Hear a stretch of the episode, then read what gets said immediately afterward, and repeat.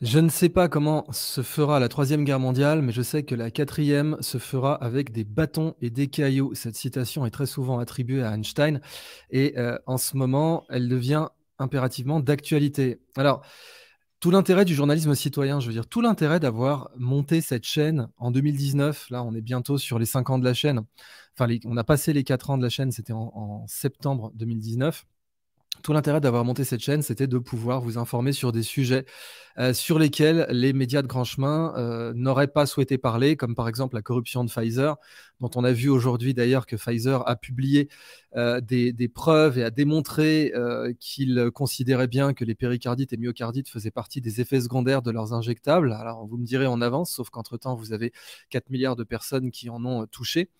Mais cette chaîne a été montée pour ça, pour euh, vous former, vous informer sur des sujets pour lesquels les médias de grand chemin auraient soit des conflits d'intérêts, soit directement ne souhaiteraient pas vous informer. Or, la question d'une troisième guerre mondiale est une question euh, qui permet pas, comme l'avait dit euh, Monsieur Lelay, de vendre du Coca-Cola à des cerveaux disponibles. Et pourtant, il faut l'aborder sans forcément tomber dans l'alarmisme et la peur. Mais il faut analyser la situation mondiale et les actualités qui viennent de tomber, d'où l'intérêt de faire un direct. Alors, dans les actualités brûlantes, euh, il y a moins d'une heure, le ministère des Affaires étrangères américain, euh, le euh, Department of State, donc géré par Blinken, dont beaucoup vous disent que c'est lui l'homme fort de l'administration Biden, puisqu'on voit bien que le pauvre Biden, c'est Walking Dead. Hein. On est assez terrifié de se dire que c'est cette espèce de personnage empaillé qui est nommément le chef du monde libre. Mais euh, Blinken, donc, qui est un faucon, soit, soyons très clairs, c'est un néoconservateur, il a une vision de la géopolitique qui est très particulière. Et son ministère euh, vient d'émettre une alerte globale. Euh, donc ça a commencé d'abord par une alerte aux citoyens américains, aux ressortissants américains au Liban, de quitter le pays le plus rapidement possible.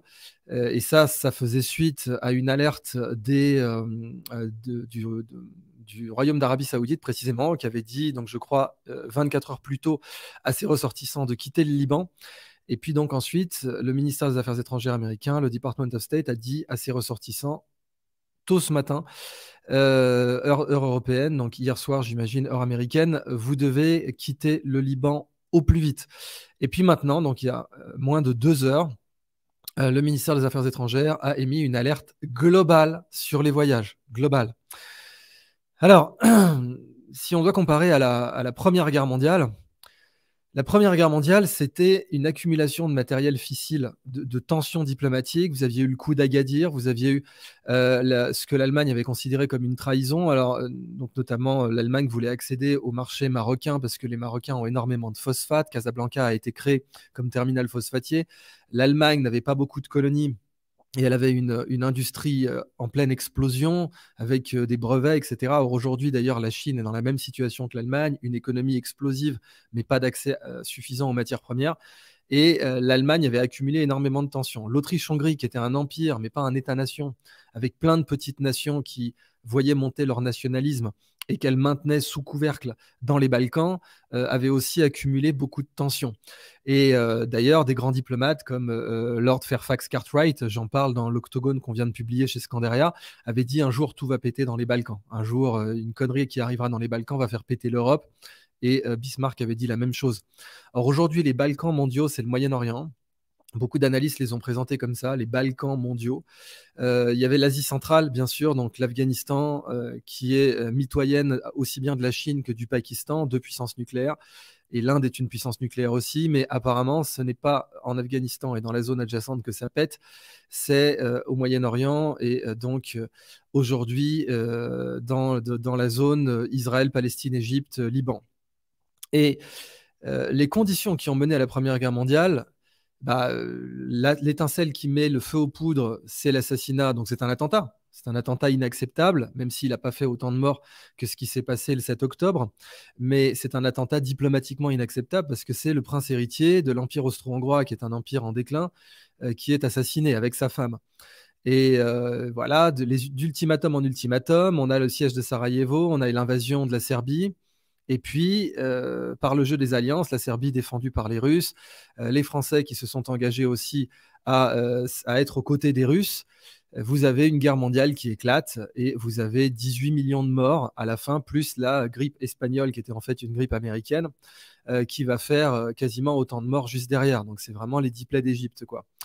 Et la Première Guerre mondiale, c'est le conflit le plus fatidique de l'histoire de l'humanité parce que tout découle de la Première Guerre mondiale. C'est à cause de la Première Guerre mondiale qu'on a la deuxième. Autant la première aurait pu être évitée, autant la deuxième est une conséquence du traité de Versailles.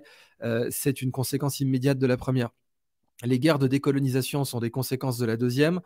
Euh, le conflit israélo-palestinien est une conséquence de la Première Guerre mondiale avec la déclaration Balfour qui n'a pas été respectée. La création d'un foyer de peuplement pour les Juifs à l'époque aurait donné lieu à une pression démographique très inférieure à celle qui a eu lieu euh, après la, Deuxième Guerre mondiale, parce que là, pour le coup, euh, vous avez eu un exode bien plus massif puisqu'il y avait eu une extermination entre-temps.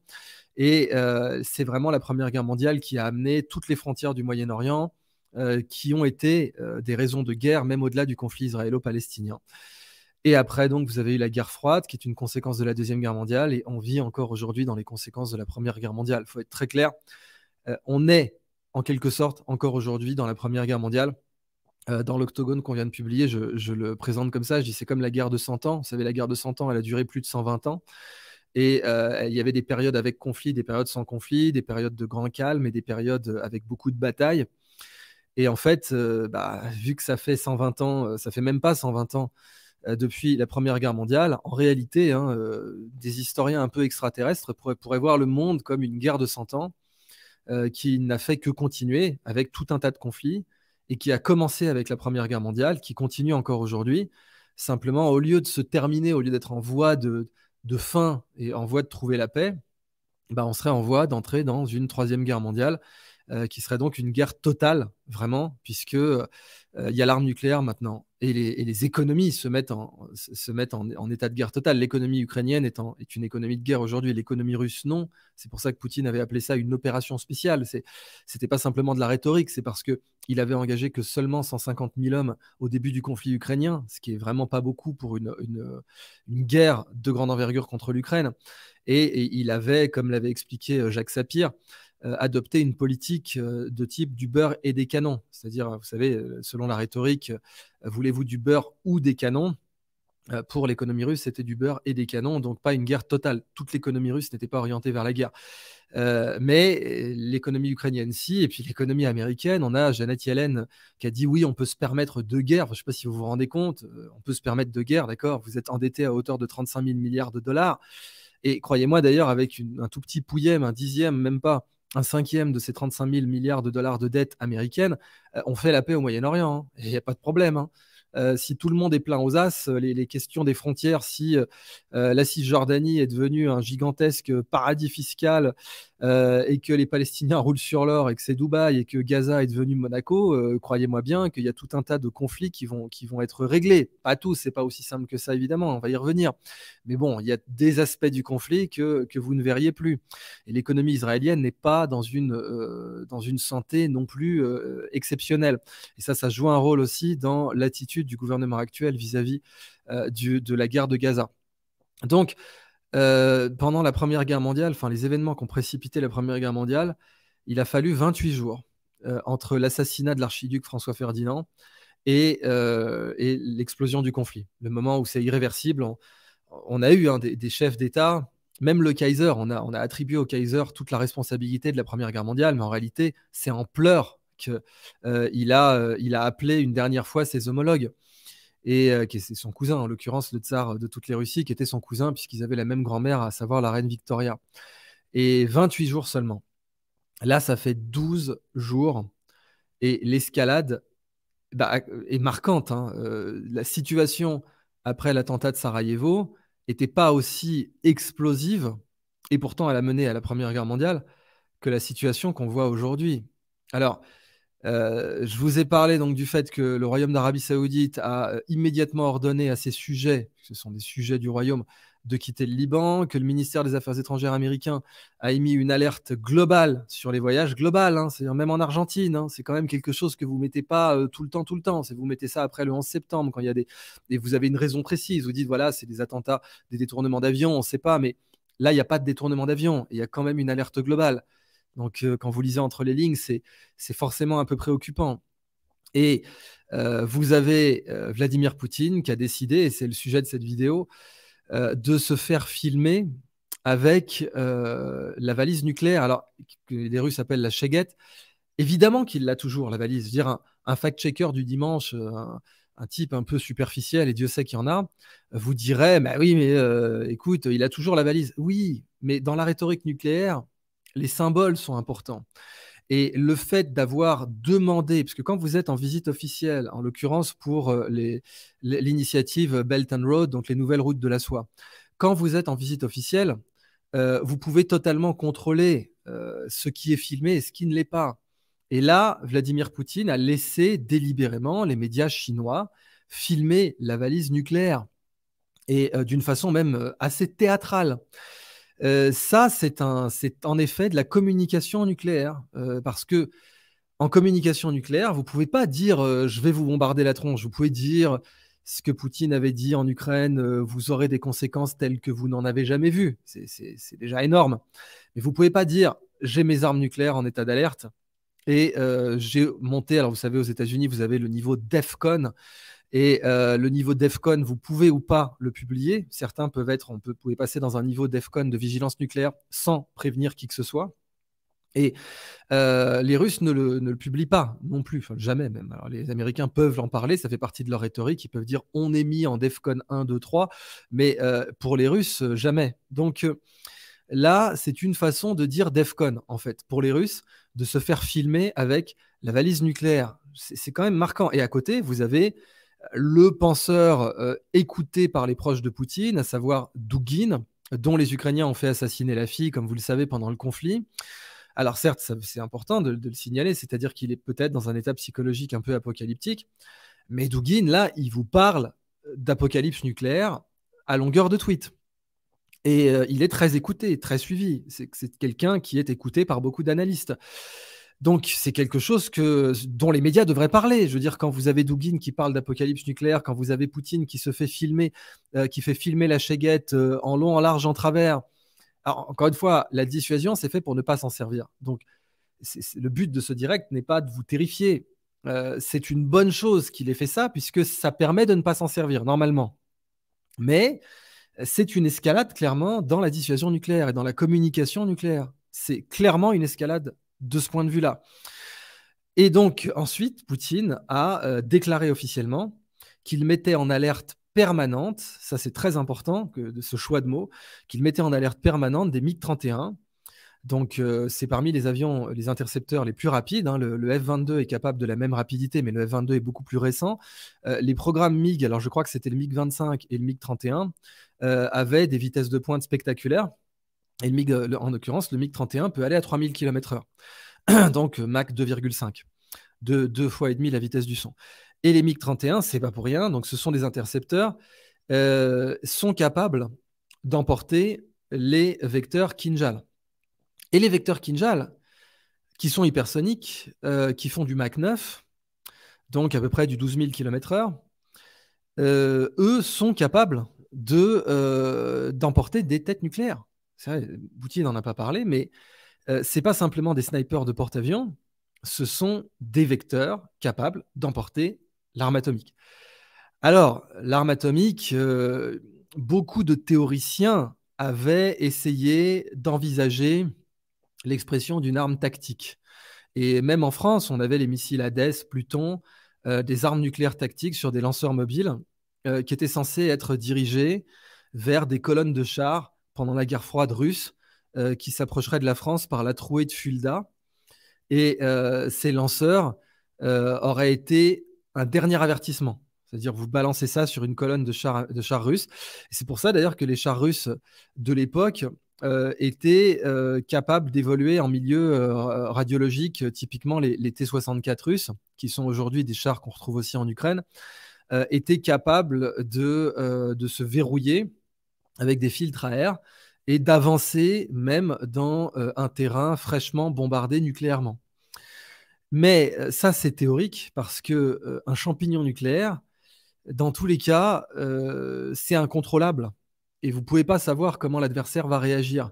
Donc, beaucoup de théoriciens avaient dit voilà, on a des armes nucléaires tactiques. D'ailleurs, les Américains avait fait le Cricket, je crois, je crois que ça s'appelait le Cricket. donc c'était un mortier nucléaire, un truc de malade. Hein. Vous aviez un mortier qui tirait une petite ogive nucléaire de, quelques, peut-être un, un, kilotonne ou deux kilotonnes, et vous voyez un champignon atomique au loin. Mais bon, il y a le symbole, c'est-à-dire dans, l'ère de l'information, les réseaux sociaux, vous avez l'information, une arme nucléaire a été employée, quoi qu'il arrive. Donc même si certains théoriciens s'étaient dit, on pourrait employer par exemple des bombes à neutrons, la question s'était posée, avait été envisagée dans la guerre de Tchétchénie par exemple, en se disant, voilà, on, tue tous les habitants de Grozny. Les politiques russes n'auraient jamais fait ça, hein, mais vous aviez quelques prospectivistes qui avaient envisagé cette idée. Bah, ça reste, outre le fait que c'est un crime de guerre massif, ça reste un, point de non-retour. Vous avez utilisé une arme atomique. Et dans ce cas-là, euh, bah, vous avez euh, ce qu'on appelle un, shooting war, c'est-à-dire boum boum, il y a des échanges. Euh, on parle des fameux méga morts. Si vous avez vu le film Docteur Folamour, qui, qui essaie de donner un, certain, un certain humour à tout ça, un humour noir pour un, peu arriver à respirer dans cette. parce que vous avez aussi Wargame d'Altman, qui est beaucoup plus grave pour ça. Mais euh, dans Docteur Folamour, d'ailleurs, euh, pour l'anecdote, Kubrick avait demandé à George C. Scott, un acteur immense qui a refusé l'Oscar, euh, de surjouer ce qu'il avait dit à, George C. Scott. en fait, tu es là que pour donner, pour montrer comment jouer, on prendra un autre acteur. Donc, il lui avait demandé de jouer excessivement. Et George. Scott voulait pas qu'on publie sa prestation parce qu'il considérait qu'il jouait trop, qu'il surjouait. Mais en fait, Kubrick avait demandé à George. Scott de surjouer justement pour faire ce qu'on appelle un comic relief. Parce que quand on parle de guerre nucléaire, euh, rapidement, on est dans un état de dépression grave. Et d'ailleurs, si on veut parler, aborder déjà le côté eschatologique, dans l'eschatologie musulmane, un des signes de l'heure, de la fin des temps, euh, c'est que les vivants environt les morts, que les vivants regarderont les tombes et diront je préférerais être dans la tombe. C'est un des signes dans les hadiths de, de, l'heure chez les musulmans. Et c'est une phrase que vous retrouvez dans Kubrick, que vous retrouvez dans Docteur Folamour. Euh, où euh, le président des États-Unis, donc il dit mais enfin, euh, est-ce que vous ne pensez pas que les survivants environ les morts? Donc il fallait faire un comic relief. Et c'est ce qu'a fait George. Scott dans ce film. Regardez-le parce que il est très intéressant pour comprendre ce que c'est qu'une shooting war, ce que c'est qu'une situation où les États ont décidé euh, de, bah, euh, ce qu'on appelle aussi euh, à l'échelle humaine un Mexican standoff, c'est-à-dire un, ou un truel pour être un peu pédant. Vous savez, quand vous avez trois personnes qui se, qui se visent, comme dans Reservoir Dogs, trois personnes qui se visent, ou comme dans Le Bon, la Brute et le Truand. Et là, vous avez un Mexican standoff à plusieurs, avec un jeu des alliances qui inclut plusieurs pays nucléaires. Parce que rien que quand la Russie montre la chéguette, la valise nucléaire, instantanément, les Chinois se mettent en alerte nucléaire aussi. C'est obligatoire. Si les Russes signalent qu'ils considèrent qu'ils sont dans une un état d'alerte nucléaire très avancé, instantanément, la Chine le fait aussi. Donc, instantanément, l'Inde le fait aussi. C'est l'effet domino de la bataille nucléaire. Donc, instantanément, les États-Unis le font aussi. Donc, instantanément, Israël le fait aussi. Donc, instantanément, le Pakistan le fait aussi.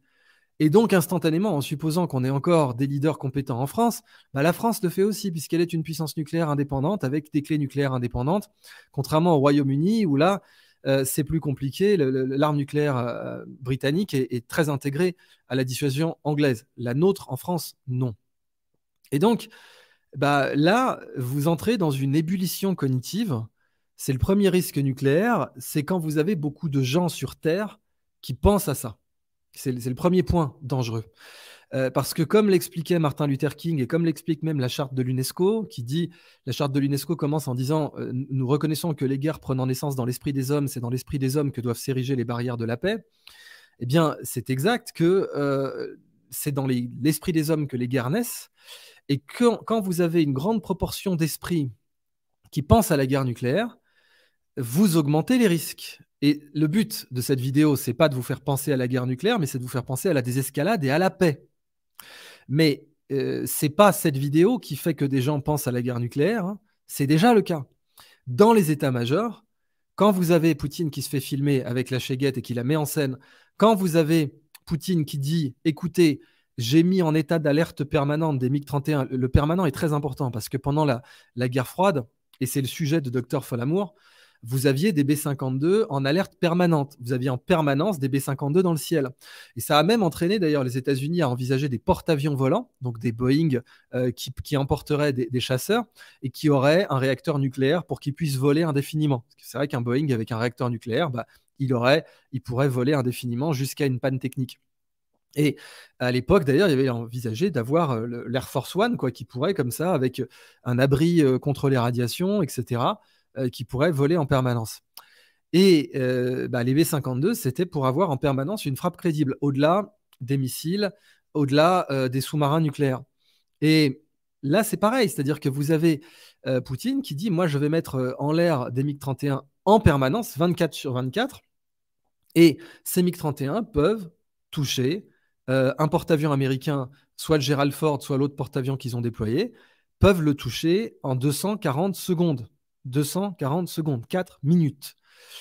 Euh, c'est pas rien, hein. euh, et d'autant que rien ne démontre aujourd'hui que les systèmes de protection des groupes aéronavals américains sont adaptés aux missiles hypersoniques russes. Parce que normalement, les systèmes de protection d'un groupe aéronaval américain, c'est euh, contre des missiles anti-navires de type, euh, de type Exocet, par exemple. Euh, ou Trident, j'ai oublié le nom, je crois que c'est, je crois que c'est Trident pour le, système américain. Harpoon, Harpoon, voilà, Harpoon. Et puis Mosquite pour les, systèmes russes. Mais les vieux systèmes de la, de la guerre froide, du coup. Et, ok, les groupes aéronavals américains ont nominalement, après c'est toujours le problème entre le théorique et le pratique, hein, c'est-à-dire la saturation. C'est, vous pouvez euh, résister à un exocet, ok, mais euh, est-ce que vous pouvez résister à un tir simultané de 150 exocets Typiquement, les, les Assis Intruders américains, euh, quand ils vous lançaient un harpoon, ils vous en lançaient pas un, ils vous en lançaient six ou huit. Et là, ben, un, navire amiral d'un groupe aéronaval, huit par harpoon, par Assis Intruder, ils ne pouvaient pas forcément les arrêter. Alors certes, vous avez en France, vous avez le système Crotal, vous avez plusieurs couches. Euh, vous avez la couche de la dernière chance avec des euh, close, close-in weapon system CIWS qui va tirer sur les missiles arrivants. Ça, c'est la, dernière chance. Hein. C'est comme quand vous êtes officier que vous sortez votre pistolet automatique. Ça, c'est ça pue. Hein. Si vous en êtes là, c'est que ça pue. mais ensuite, vous avez tout un tas de sphères de protection autour. Mais bon, la saturabilité, ça reste qu'avec des missiles euh, standards, en effet, euh, si vous en mettez plein, ça peut passer. Et c'est ce que, typiquement, c'est ce, que, ce qui a été démontré par euh, la flotte russe, puisque dans le même temps où certains analystes vous disent non, mais vous inquiétez pas, le groupe aéronaval américain, il craint rien, ça risque pas d'arriver, bah, dans le même temps, vous avez les Russes qui ont dégagé leur flotte de la Crimée quand même. Hein. Euh, parce qu'ils ne pouvaient pas garantir la protection de leur flotte, même avec tous les systèmes qu'ils avaient, avec toutes les couches, euh, que ce soit donc euh, les S400 et puis les, systèmes de plus proches et les systèmes de dernier recours avec des, projectiles, quoi, pas, des, pas des missiles, des projectiles balistiques, ils ne pouvaient pas garantir la sécurité de leur, de leur flotte. Donc si les Russes peuvent pas, alors que maintenant ils sont réputés, même par l'OTAN, avoir la meilleure défense antiaérienne au monde, je ne vois pas comment les Américains pourraient faire face à un tir de saturation euh, de missiles classiques. Mais là, on parle de missiles hypersoniques qui n'ont été employés dans, aucune guerre, sauf la guerre d'Ukraine, où ils ont détruit des systèmes patriotes qui, d'ailleurs, n'ont pas pu les arrêter. Enfin, c'est, c'est quand même frappant. Les systèmes patriotes, qui sont ce que les États-Unis ont de mieux en termes de défense antiaérienne, c'est l'équivalent des S-400 pour les Russes, même si les S-400 sont plus récents et donc euh, plus performants euh, parce qu'ils ont aussi vu davantage de guerres. Mais euh, les patriotes euh, américains ont été frappés et détruits par des Kinjal. Donc, euh, même peut-être, peut-être sur un coup de bol, un patriote a pu en arrêter un ou deux, mais bon, dans tous les cas, dans une shooting war classique, puis le système patriote coûte beaucoup plus cher qu'un Kinjal. Hein, donc, dans tous les cas, et pareil, un Kinjal coûte beaucoup moins cher qu'un porte-avions, qui lui coûte 5 milliards de dollars, hein, équipé 12 milliards. Donc, et rien que ça, bon, c'est, on vous ment si on vous dit que les, systèmes aéronavals, les groupes aéronavals américains euh, ne craignent pas les missiles hypersoniques russes, on vous ment. Ils les craignent. Simplement, bon, euh, c'est un acte de guerre. C'est un acte de guerre. Hein. Euh, un porte-avions américain, ça bat le pavillon américain, c'est du territoire américain, c'est un acte de guerre. C'est comme si les Russes avaient tiré sur le territoire américain. C'est comme s'ils avaient tiré sur une base en Virginie ou en Caroline du Nord. Donc bon, à partir de là, c'est la guerre. Donc euh, on est encore dans la phase de dissuasion. Mais n'empêche que voilà, les, phénomènes de dissuasion se rapprochent deviennent de plus en plus précis, parce que dire, alors je, dois loyalement vous rapporter que Poutine a dit ce n'est pas une menace, mais bon, dans la rhétorique de la dissuasion, ce n'est pas une menace, qu'est-ce que ça veut dire? Et puis bon, je mets des MiG-31 qui font du 3000 km/h et des missiles qui font du 12 000, donc ça fait bien du 15 000, hein, parce que le missile, il part avec une vélocité initiale de 3000, et ensuite son, euh, euh, son réacteur euh, lui permet d'atteindre les 12 000. donc, c'est pas anodin du tout de, de faire ce genre de déclaration. Et à côté, euh, vous avez euh, les Iraniens qui sont équipés en missiles hypersoniques.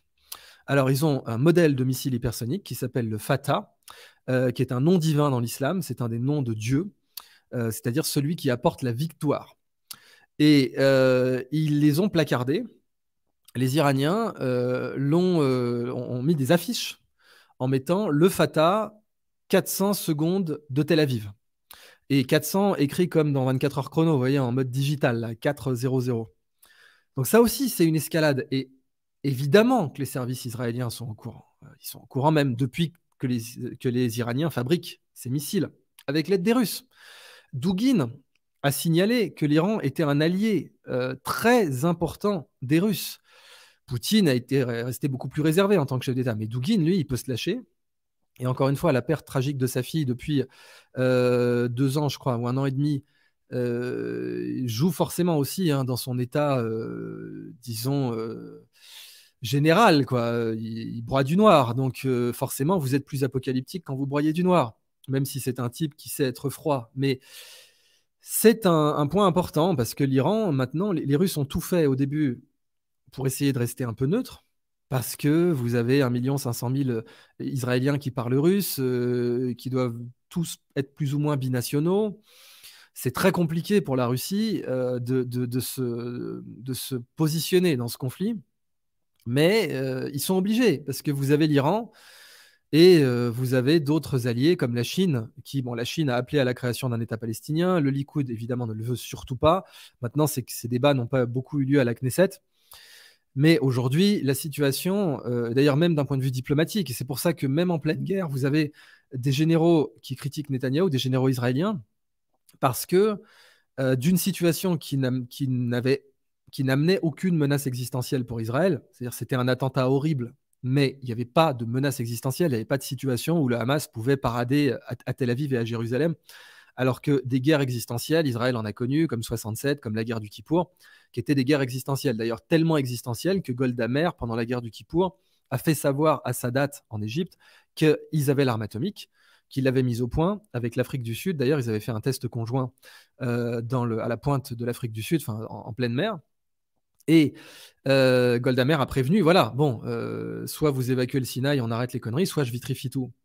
Et pourtant, Golda Meir, alors, elle pour la dame de fer, mais euh, Golda Meir, à côté de Netanyahou, c'est un enfant de cœur. Il hein. faut quand même bien revoir ça en perspective. Et vous avez donc des, des, généraux qui, qui, critiquent vertement Netanyahou pour ça, parce que d'une part, ils lui reprochent en, off, hein, en sous-main, d'utiliser la, la, situation et les attentats du 7 octobre euh, comme une opportunité pour faire passer euh, son agenda, c'est-à-dire qu'il bah, il s'engouffre, c'est un animal politique, il voit que là, d'une part, il a euh, quand même un meilleur euh, approval rating, il a euh, une meilleure popularité, même si c'est pas si fou que ça. Hein. c'est assez impressionnant. La popularité de Netanyahou post-attentat, c'est pas du tout la popularité, par exemple, de George Bush post-attentat. C'était du 82%, c'était du score de dictateur. La popularité de Netanyahou post-attentat, c'est pas du tout ça, hein, pas du tout, parce qu'il lui est reproché en toile de fond avant les attentats de vouloir quasiment faire un coup d'État constitutionnel. Il n'y a pas de constitution en Israël, mais de changer euh, les, pouvoirs de la Cour suprême et du système judiciaire israélien.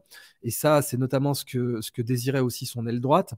Et euh, certains donc, lui reprochaient d'utiliser euh, les, les, menaces de sécurité qui planent sur Israël comme une sorte de 49-3. Il n'y a, a, pas d'équivalent de 49-3 dans les lois fondamentales israéliennes, mais vous avez un contexte qui, peut permettre de 49-3iser un agenda politique. C'est ce que Haaretz avait reproché à Netanyahou euh, à l'époque de l'opération Plomb durci, même si ensuite ça a été Oud Olmert, qui est d'ailleurs un de ses pires ennemis en, politique intérieure.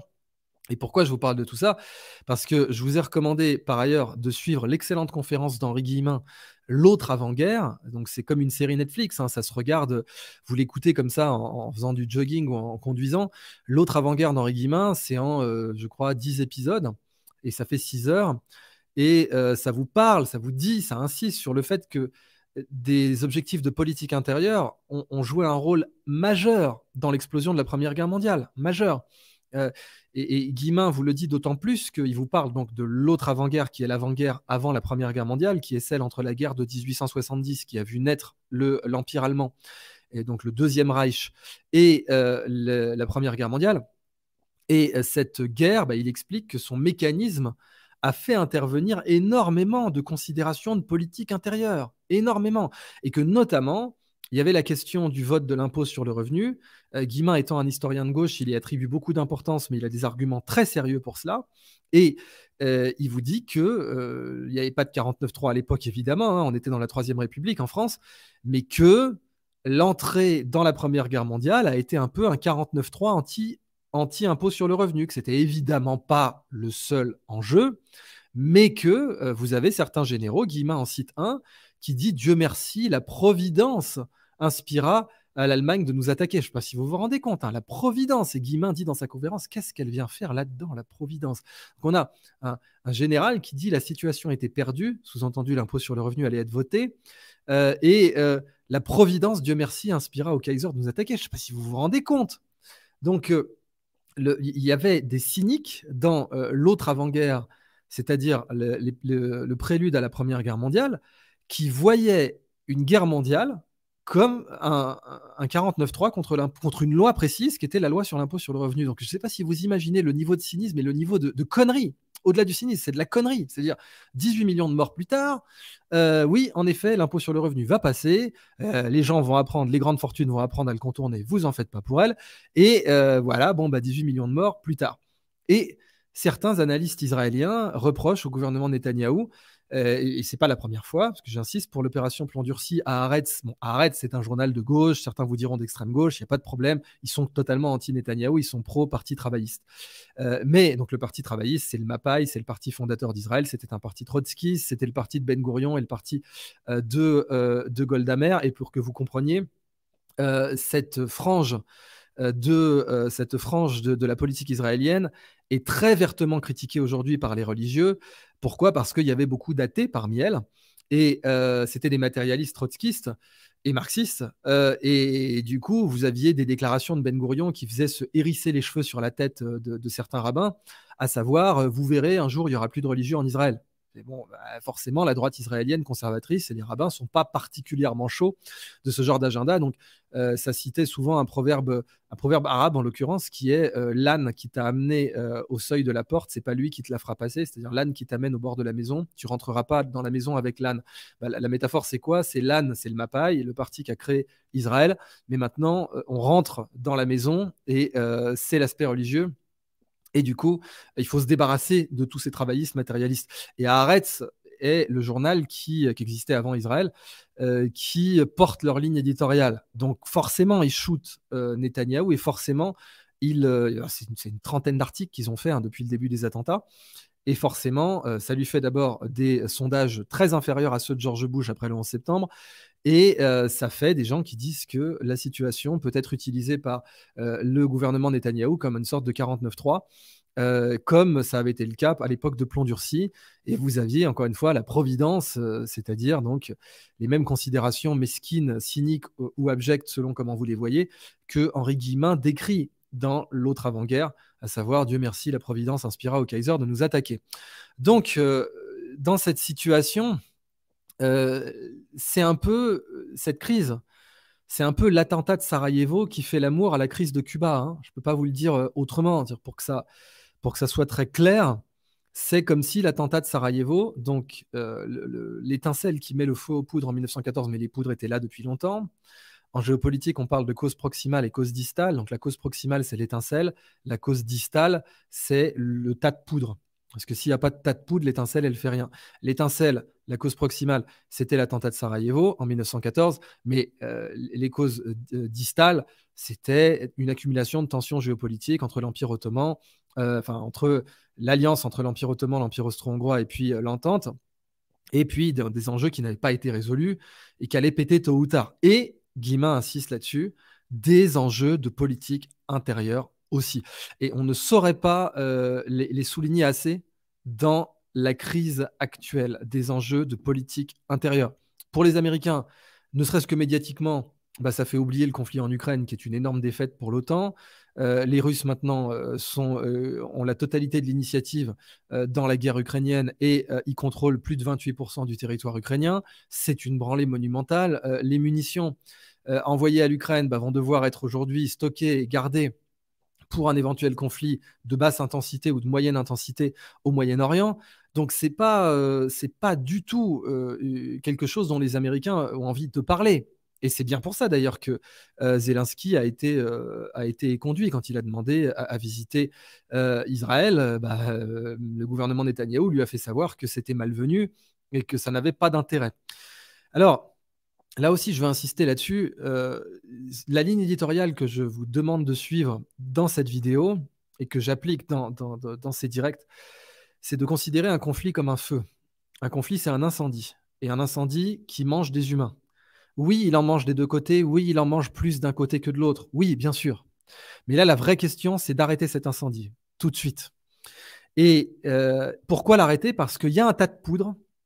Et euh, si le feu se propage, il y a tellement de matière inflammable dans la région que tout va péter.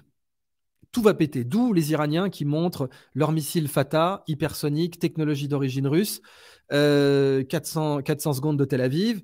Les Russes, c'est 240 euh, secondes du groupe aéronaval euh, américain. Il y, a, quasiment zéro chance que les Russes frappent le territoire israélien, ou même Gaza, ou même le Liban. Mais par contre, frapper des cibles américaines, oui, ça c'est tout à fait possible. Euh, ou, euh, du, territoire de pays alliés qui leur auraient donné l'autorisation en cas d'invasion. Typiquement la Syrie, hein, c'est à ça qu'on pense. Mais la matière inflammable dans toute la région est accumulée, la scène est, dressée, et euh, si le feu se propage, ça va péter dur. Aujourd'hui, on est à 60 morts par heure. Et le dernier massacre le démontre. Mais euh, pour vous donner une idée, la Deuxième Guerre mondiale, c'est 1500 morts par heure pendant six ans, du 1er septembre au 2 septembre, si vous prenez les dates américaines. Euh, et vous prenez même pas les dates chinoises. si vous prenez les dates chinoises, la, Deuxième Guerre mondiale, elle commence euh, dans les années 30, au début des années 30, enfin, première moitié des années 30. Et vous incluez la guerre d'Espagne dedans aussi. La Deuxième Guerre mondiale, c'est 1500 morts par heure pendant six ans. Ça, c'est une guerre mondiale sans la bombe atomique. La bombe atomique n'arrive qu'à la fin. Et des bombardements incendiaires comme celui de, Tokyo euh, ont fait plus de morts que Hiroshima ou Nagasaki avec des armes conventionnelles. Et le bombardement de Dresde aussi. Donc, un feu qui crame dur, vous savez, c'est comme les feux de tourbière. Que les tourbières, elles ont beaucoup de matière inflammable. Euh, si le feu prend, un feu de tourbière, ça peut durer des siècles. Vous avez, je crois, s'appelle la porte de l'enfer ou l'œil de l'enfer. C'est au Moyen-Orient, je ne sais pas, je crois que c'est en Irak ou au Kazakhstan, je ne sais plus. Je vous laisserai vérifier. C'est un grand trou où il y avait du gaz. Un abruti a, mis le feu. Ça crame encore aujourd'hui parce que vous avez une poche de gaz. Donc c'est ça une guerre. Euh, et, la guerre, la deuxième guerre mondiale, s'est arrêtée jusqu'à ce qu'il n'y ait plus de matière fissile côté combattant, parce que ça a été c'est euh, victoire inconditionnelle. Euh, c'est on occupe Berlin. Euh, Hitler se tire une balle dans la tête. C'est comme ça qu'on arrête la Deuxième Guerre mondiale, qui est, bien pire que la première pour cette raison. La première, les Allemands, dès qu'ils voient qu'ils n'ont plus l'initiative euh, sur le, front de l'Ouest et que le rapport de force n'est plus en, leur faveur, ils signent la paix. Ils n'attendent pas que les Alliés passent, passent la frontière. Mais la Deuxième Guerre mondiale, la paix, elle est signée que quand Hitler s'est tiré une balle dans la tête et que Berlin est occupé. Et côté japonais, elle est signée que quand deux villes civiles, deux villes, euh, des villes, pas des villes, euh, des usines militaires, etc., comme en Union soviétique, deux villes bourrées de civils, euh, ont été rayées de la carte. Donc, si le feu prend dans la région, ça peut péter vite. C'est comme AZF, si vous voulez, en 2001. une énorme explosion parce que vous avez une usine qui contient plein de matière inflammable. Alors la matière inflammable aujourd'hui, elle est présente.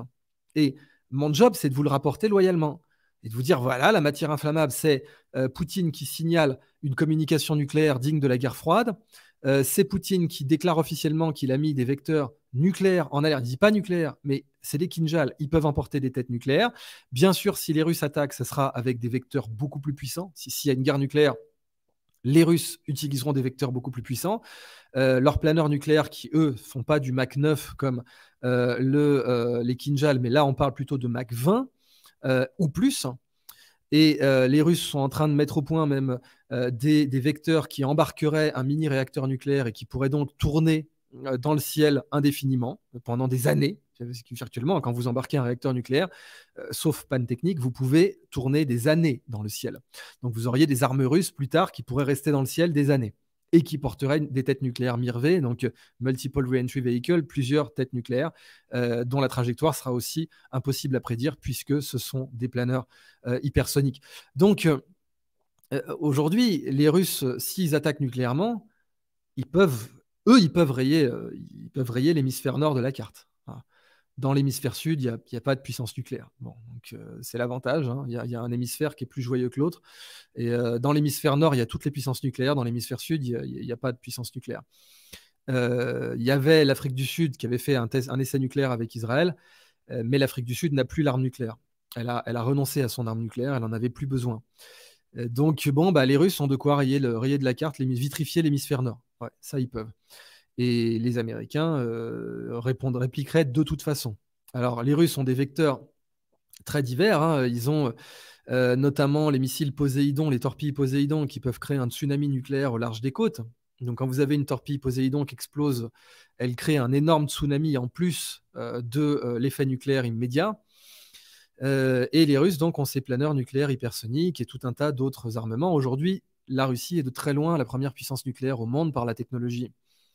Et dans la région, la situation avec Gaza, euh, là aussi, les, critiques de Netanyahou euh, sont obligés d'observer que d'une situation qui ne menaçait pas existentiellement Israël, eh la réponse a créé une situation où jamais le monde musulman n'a été aussi uni.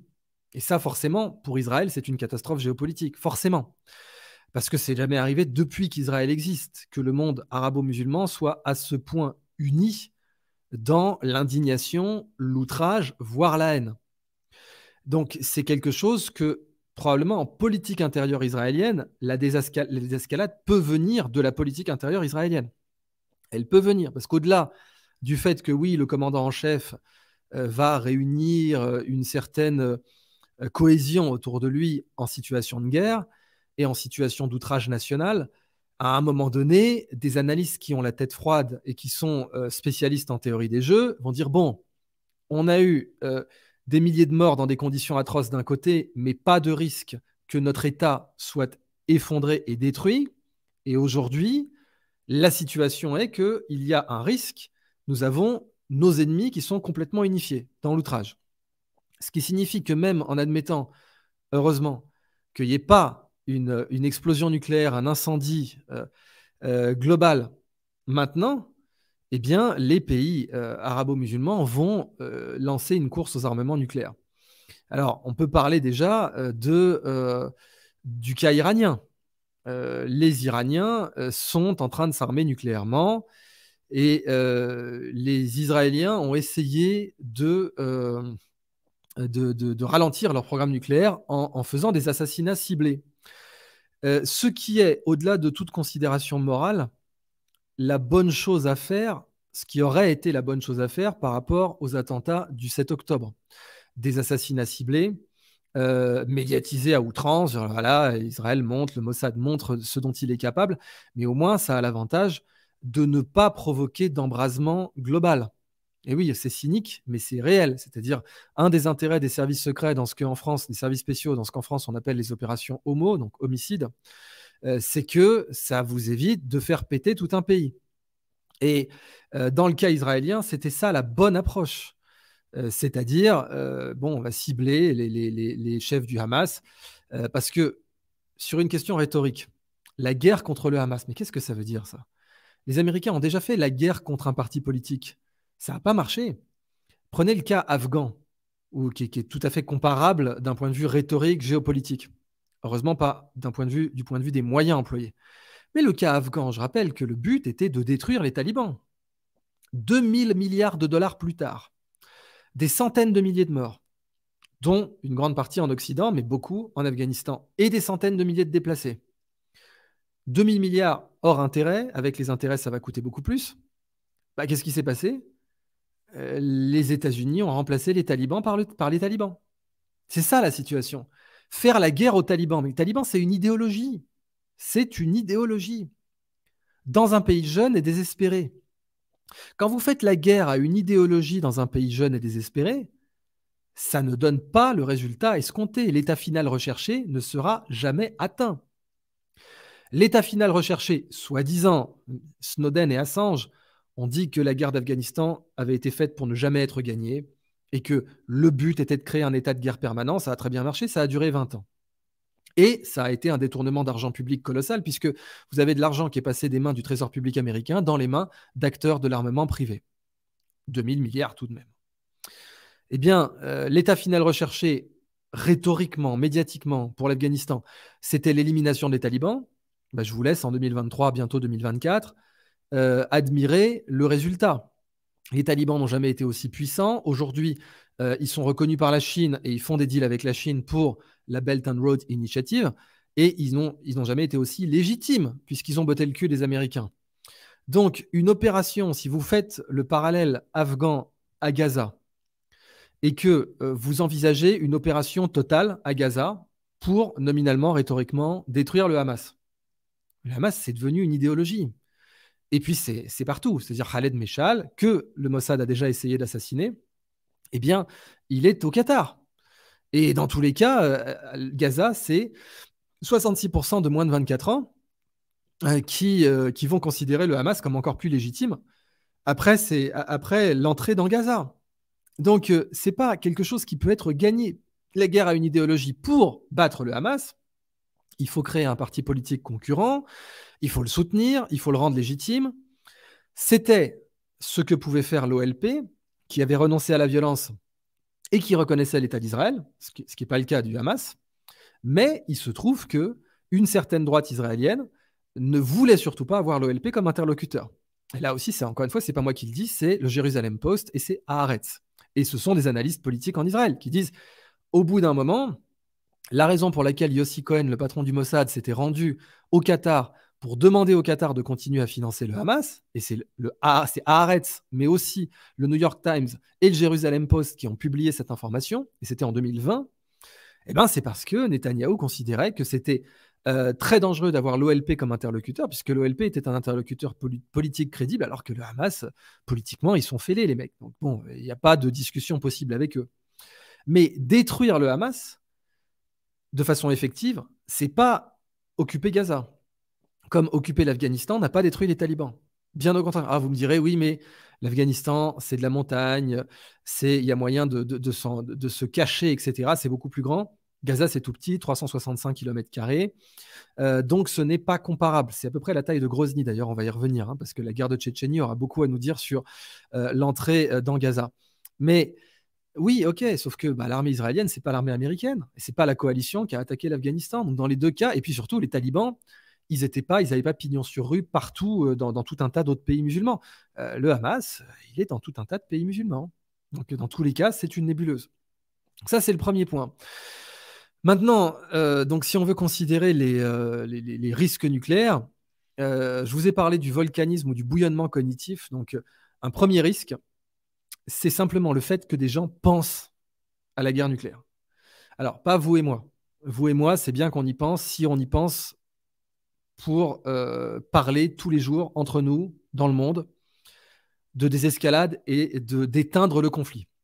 Comment éteindre le conflit? Voyez une guerre comme un incendie qui mange des humains, cette guerre en mange des deux côtés. Oui, elle en mange plus d'un côté que de l'autre, mais il faut l'éteindre dans tous les cas. Puisqu'elle mange des humains, tous les jours, elle va manger des humains, elle va continuer à en manger, elle va manger des enfants, elle va manger euh, des mères de famille.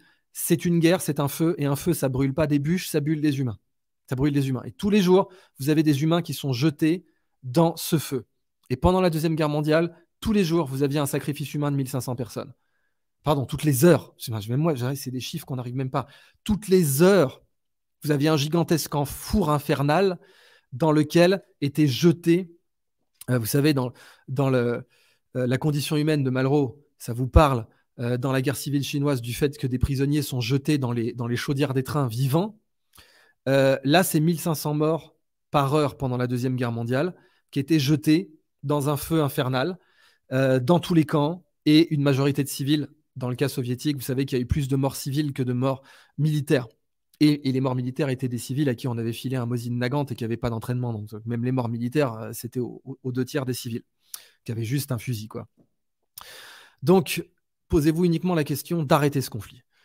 Et d'arrêter ce feu, de l'éteindre. Qu'est-ce qui peut l'éteindre? Quelle parole, quel contact, quelle prise de conscience euh, dans tous les camps peut éteindre ce conflit? Parce que c'est ça la question. Il faut l'éteindre avant qu'il ne touche des réserves de poudre qui vont faire péter le Moyen-Orient et le monde, parce que le jeu des alliances est beaucoup plus grave aujourd'hui que pendant la, Première Guerre mondiale. Donc j'insiste, ce conflit, c'est l'attentat de Sarajevo qui fait l'amour à la crise de Cuba. Il y a les armes nucléaires qui sont pointées. Et dans la crise de Cuba, vous n'aviez pas les Chinois qui étaient impliqués. Là, les Chinois sont impliqués. Là, les Indiens sont impliqués. L'Inde, il y a une shooting war, un effet domino. L'Inde a euh, soutenu complètement Israël, ce qui est logique. Narendra Modi euh, est un faucon vis-à-vis de la population musulmane euh, indienne. Et donc, l'alliance entre l'Inde et Israël semble tout à fait logique. Ce n'est pas une alliance, mais c'est une communauté de vue pour l'instant.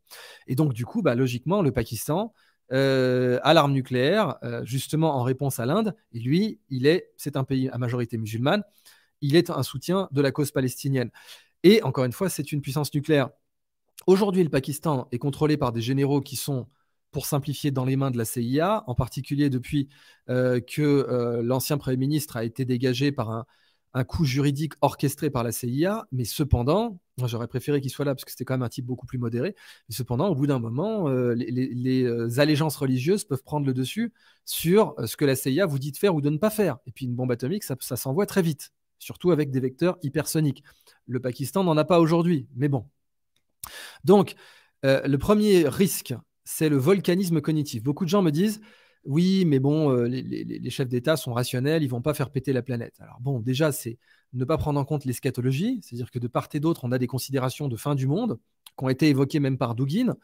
Euh, vous avez le hadith des drapeaux côté musulman, la bannière noire du Khorasan. J'ai vu des fact-checkers très superficiels quand on a, il a été signalé que les Iraniens ont érigé des drapeaux noirs sur notamment des tombeaux et des mosquées. Et donc, oui, certains fact-checkers très superficiels ont dit non, mais c'est un signe de deuil. OK. Mais vous, oubliez de citer que oui, c'est un signe de deuil, c'est une pratique chiite d'ériger des drapeaux noirs, pas de problème. Mais la, mise en scène, la fréquence et la quantité qui ont été érigées dernièrement ne pouvaient pas ne pas évoquer le hadith des bannières noires. Bon, qui est un hadith considérant la, fin du monde, l'heure. Alors oui, après, on peut toujours dire non, non, c'est juste, c'est juste un, euh, un, deuil, c'est du déni plausible, il n'y a pas de problème. Mais bon, bah, même Dugin a souligné, ah, quand même, ça ne peut qu'évoquer le hadith des bannières noires. Euh, côté eschatologie juive, euh, bah, vous avez donc Zacharie 13.8 qui dit, bon voilà, dans le monde, le pays, the land, mais c'est le monde, hein, il y aura deux tiers de gens qui vont mourir à la fin des temps. Bah, vous avez des gens qui ont ça dans la tête. Et euh, même si vous prenez les dirigeants, ceux qui ont le doigt sur le bouton nucléaire, euh, le volcanisme cognitif, bah, c'est qu'il y en a de plus en plus qui y pensent. Et quand vous avez Poutine qui monte la chaguette, ça fait de plus en plus de gens qui y pensent. Et puis après, vous avez les erreurs. Bah oui, plus d'alerte égale plus d'erreurs possibles. Par exemple, dans les années 90, Boris Yeltsin, qui en plus, comme on le sait, était un poivreau notoire, était alcoolisé. Euh, ça, rappelle d'ailleurs Docteur Folamour, parce que dans Docteur Folamour, le Premier ministre soviétique est, euh, est, complètement torché quand il reçoit euh, l'alerte nucléaire. Eh bien, Yeltsin était torché du matin au soir, tout le monde le savait. Et dans les années 90, il a failli envoyer une riposte nucléaire russe parce qu'il y avait une fusée qui allait étudier les rayonnements solaires dans la haute atmosphère et qui avait été tirée de la Norvège. Voilà. Bon, bah, il a vu un missile partir, il s'est dit, c'est bon, ils avaient prévenu les Russes, mais avec une erreur humaine, avec euh, l'état de l'Union soviétique, l'état de la Russie dans les années 90, même en étant prévenu, euh, ça s'est pas remonté jusqu'aux personnes. Et on est passé à deux doigts hein, d'une attaque nucléaire. Vous avez dans la crise de Cuba le cas de Vassili Arkhipov, Vassili Arkhipov, c'était donc un, officier de, sous-marin nucléaire soviétique et il a refusé d'envoyer une torpille nucléaire alors qu'ils étaient en silence radio. Ils ne pouvaient pas avoir de, communication avec Moscou dans la crise des missiles de Cuba. Et il a, le reste des officiers étaient prêts à envoyer une torpille nucléaire. Ça aurait déclenché une guerre nucléaire mondiale. C'est lui qui a refusé. Et alors, Arkhipov, c'est c'est encore plus un truc de dingue parce que même si vous êtes un peu euh, cabalisto euh, euh, mystique, c'est un type qui s'était pris une, radiation nucléaire et qui a été sauvé. -dire ses collègues sont morts dans un accident nucléaire, un accident de réacteur dans un sous-marin, et lui a survécu. Vous avez un côté doigt de Dieu sur, euh, sur Arkhipov. il avait un destin de toute évidence à, jouer, ou un ange gardien, quoi, un peu comme euh, Pierre Jovanovic, qui est, le grand spécialiste de ces questions sur les anges gardiens. Même François Mitterrand lisait son livre, Enquête sur l'existence des anges gardiens. Vous avez, euh, dans, le, vous savez, en Orient, vous avez Gita Malaz qui avait beaucoup écrit là-dessus, et Mitterrand a lu son bouquin sur l'existence des anges gardiens, et Jovanovic, même lui-même, pendant les émeutes avec vous savez, les émeutes, les fameux Coréens sur les toits, là, il y a un type qui l'a braqué, qui allait tirer, et le flingue lui a explosé à la tronche. C'est quand même, vous vous dites, là, pareil, euh, il y a eu une intervention. Que vous y croyez ou pas, dites-vous qu'il y a des gens qui y croient et que ça peut jouer un rôle dans leur euh, décision qui peut être un rôle positif aussi. Euh, donc voilà, alors ce qui peut arrêter ce genre de shooting nucléaire, c'est les espions, c'est le renseignement, mais il faut savoir que le renseignement est politisé. Le renseignement est hautement politisé. Vous avez des espions qui peuvent, des agents de renseignement, des officiers de renseignement qui peuvent vous donner une information sur les intentions, parce que un des jobs du renseignement, c'est de connaître les intentions de l'adversaire, en particulier pour les deep undercover, euh, les, illégaux, euh, les, agents russes. Bon, tout le monde a des illégaux, hein, mais les illégaux, donc les illégaux pour les, pour les Israéliens sont appelés les sayanim, et les illégaux pour les Russes, donc on les appelle en général juste les illégaux. Euh, et leur objectif, c'est de connaître les intentions à très long terme, donc d'infiltrer le gouvernement pour connaître ses intentions à très long terme. Mais même eux, sur un malentendu, et les malentendus nucléaires ont existé, heureusement, ils n'ont jamais euh, donné lieu à une, shooting war, mais les malentendus nucléaires existent. Euh, eh bien, euh, c'est le renseignement qui est censé les, empêcher, mais bon, ça peut quand même arriver. dans les, systèmes de dissuasion, d'ailleurs, il faut savoir que Israël a, une, a des engins nucléaires alors d'autres, pays les ont, mais il y a d'autres pays qui n'ont pas forcément de raison de les utiliser. Euh, mais parmi les engins nucléaires que possède Israël et qu'elle peut utiliser, euh, ce sont les bombes sac à dos. Les bombes nucléaires qui tiennent dans un sac, l'équivalent d'un sac de camping. Un gros sac de camping, il y a une bombe nucléaire dedans. Euh, tous les pays nucléaires peuvent fabriquer ça, mais toute la question, c'est les vecteurs. C'est-à-dire Israël n'a pas beaucoup de sous-marins nucléaires. Donc pour avoir, pour maintenir une frappe crédible, euh, la perspective d'avoir infiltré une bombe sac à dos ou de laisser entendre qu'on l'a fait, rien que laisser entendre qu'on l'a fait, est une perspective qui crée une, euh, dissuasion crédible. Euh, quand on n'a pas autant de sous-marins que la Russie, qui a des, sous-marins gigantesques, ou que les sous-marins américains de classe Ohio, qui sont aussi parmi les plus grands sous-marins jamais fabriqués. Et puis la Russie, donc, a les lanceurs hypersoniques que Israël n'a pas. Maintenant, il faut aussi comprendre du coup les objectifs des services secrets. Par exemple, la CIA aux États-Unis euh, son objectif est de préserver ce que les Américains appellent la full spectrum dominance, le fait que les États-Unis soient dominants sur tous les fronts. Le Mossad, côté israélien, son objectif est beaucoup plus réduit, c'est de euh, prévenir toute menace existentielle pour Israël et pour des juifs dans le monde, accessoirement, puisqu'il y a la majorité des juifs vivent en dehors de l'État d'Israël. Ça aussi, pour les eschatologistes, c'est un sujet, c'est-à-dire dans l'eschatologie juive, euh, l'heure, la fin des temps survient quand tous les juifs sont rentrés en Israël. C'est aussi un point important pour comprendre le point de vue, l'analyse et les biais euh, que peuvent avoir certains groupes de personnes. Euh, donc, dans le cas de la CIA, vous avez plein d'agences sous-traitantes. Vous savez que le, renseignement américain est très privatisé. Et vous avez des, prestataires de services comme Booz Allen Hamilton, euh, qui était là où travaillait d'ailleurs Edward Snowden, qui était en l'occurrence dans la situation de Snowden, un prestataire de services de la NSA mais la CIA, le C, c'est pour centrale, centralise euh, tous ses prestataires. Le Mossad ne travaille pas comme ça. Parce que le Mossad a des objectifs politiques différents. Mais en ce moment, euh, peut-être que euh, la désescalade pourrait venir du Mossad. Mais le problème, c'est que les services secrets sont politisés. C'est vous avez au-dessus des politiques qui disent Moi, je m'en fous. Vous m'avez mis un mémo, vous m'avez dit que telle ou telle chose allait arriver ou qu'il faudrait faire telle ou telle chose, vous m'avez fait telle ou telle prescription. Bah, les politiques peuvent dire Je m'en fous.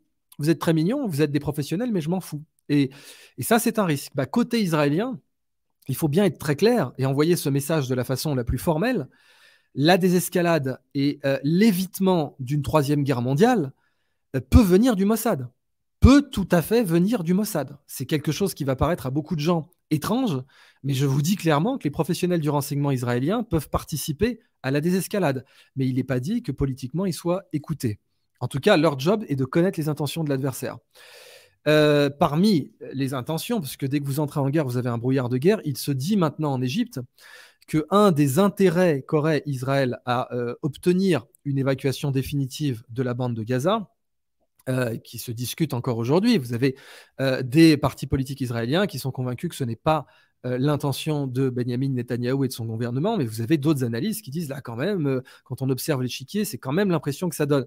Eh ben, parmi les rumeurs qui circulent en Égypte aujourd'hui et que j'ai pu remonter euh, en me renseignant, eh bien, euh, vous avez celle que euh, l'objectif serait la construction d'un nouveau canal de Suez, d'un concurrent au canal de Suez. Et ça, ça prendrait sens. Bien sûr, vous avez les gisements de gaz au large de Gaza, mais c'est très surestimé. Hein. Israël possède déjà l'essentiel des gisements de gaz dans la région. Le gisement Léviathan est déjà légalement entre les mains d'Israël du point de vue des droits d'exploitation. Euh, et puis, de toute façon, aller, euh, parce que Gaza euh, n'est pas reconnu comme État, donc n'a pas de zone économique exclusive. Donc, aller obtenir, même en supposant que Gaza ait des droits d'exploitation sur ces gisements gaziers, la question par contre de la construction d'un autre d'un canal concurrent à Suez, c'est vrai que la distance entre Gaza et le golfe d'Aqaba est de loin la plus courte. Et ça fait là du coup tout à fait sens. Et ça peut créer aussi euh, euh, des, des, outrages dans le monde arabo-musulman. L'Égypte pourrait être tentée, euh, puisque clairement la Jordanie et l'Égypte ont officiellement déclaré qu'il était hors de question pour eux d'évacuer Gaza, hors de question. et du coup, l'Égypte pourrait tentée de mettre en place des catapultes humanitaires. Donc, des catapultes humanitaires seraient littéralement des catapultes qui balanceraient des vivres, de l'eau, des moyens de connexion Internet euh, emballés dans des trucs molletonnés et qui les jetterait physiquement euh, par-dessus euh, la, frontière. Et ça, ça pourrait pas être ciblé par dôme de fer ou quoi que ce soit. Hein. Ça, c'est pas possible. Donc, vous auriez des catapultes humanitaires qui seraient envoyées de nuit, évidemment, pas de traces thermiques, mais vous pouvez quand même les voir, mais pas de traces thermiques, qui seraient envoyées sur Gaza, du côté de Rafah, au-delà de Rafah. Et à l'heure où je parle, l'Égypte est très certainement en train d'explorer cette possibilité. Il faut savoir que euh, ces genres de solutions low-tech, high-tech, l'Égypte les avait déjà pratiquées, puisque pendant la guerre euh, des six jours, si ma mémoire est bonne, euh, ils avaient utilisé des lances à eau pour détruire les, pour pouvoir détruire les bancs de sable de l'autre côté du, canal de Suez, donc, euh, donc pour accéder au Sinaï, qui à l'époque était occupé par les Israéliens. Donc ça devait être pendant la guerre du Kippour, du coup. Euh, mais donc voilà, ce genre de solution high-tech, low-tech, les Égyptiens les ont utilisées par le passé, toutes les armées les utilisent déjà. Et euh, des catapultes humanitaires à envoyer sur Gaza, c'est quelque chose qui pourrait, qui pourrait avoir lieu. Alors, de quoi d'autre il faut que je vous parle? Oui, alors, le la question du programme nucléaire euh, iranien. Vous avez eu des assassinats ciblés menés par le Mossad en Iran. Euh, vous avez eu notamment le général Hassan Mokaddam euh, avec l'explosion de Bid Kaneh en 2011. Alors lui, c'était un expert en missiles. donc, alors Israël l'a pas revendiqué, mais Ehud Olmert à l'époque a dit j'aimerais bien que d'autres événements comme celui-là surviennent.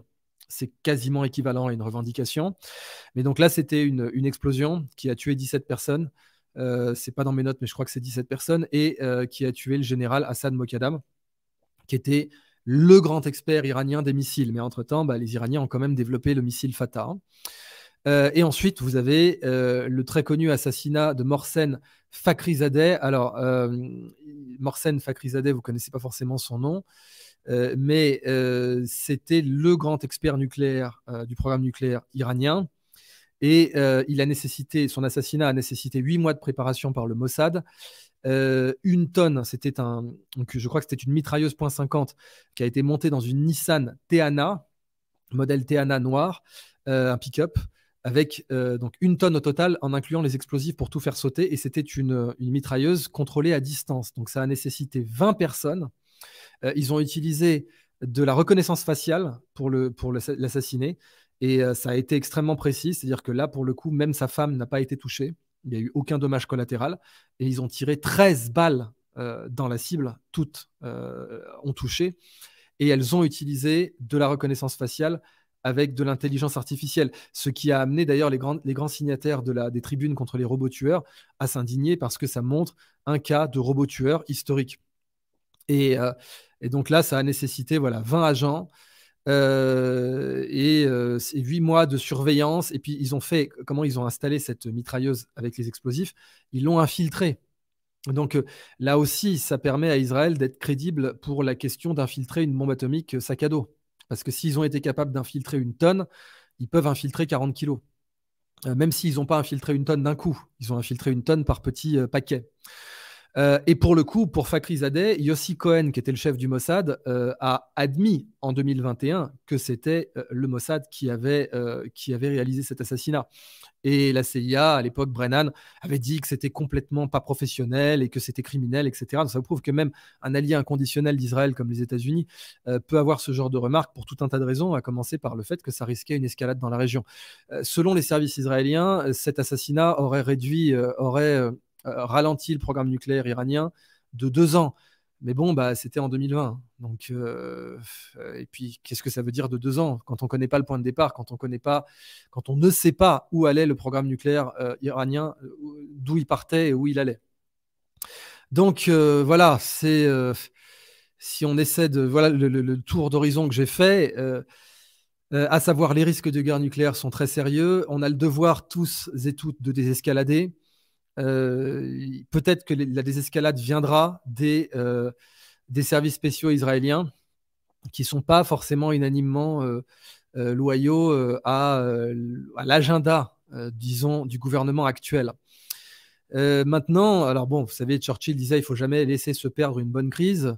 C'est vraisemblablement ce qu'essaie de faire le, gouvernement Netanyahou, mais de notre côté aussi, du côté du, camp de la paix, on peut aussi ne, pas laisser se perdre une bonne crise et trouver une solution importante euh, pour essayer d'avoir une paix durable.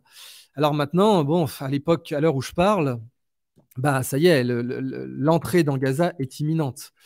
Et euh, là, vous vous attendez à un, micro Afghanistan euh, ou un micro Grozny. Alors Grozny, donc c'est la guerre de Tchétchénie, c'est la même surface que Gaza. 360 km pour Grozny, 365 pour Gaza. Euh, et euh, Israël n'avait pas assez de gilets pare-balles, donc euh, une propagandiste chinoise, je ne le dis pas comme terme péjoratif, elle se revendique comme propagandiste chinoise et elle travaille pour le, bureau de propagande chinois. Hein.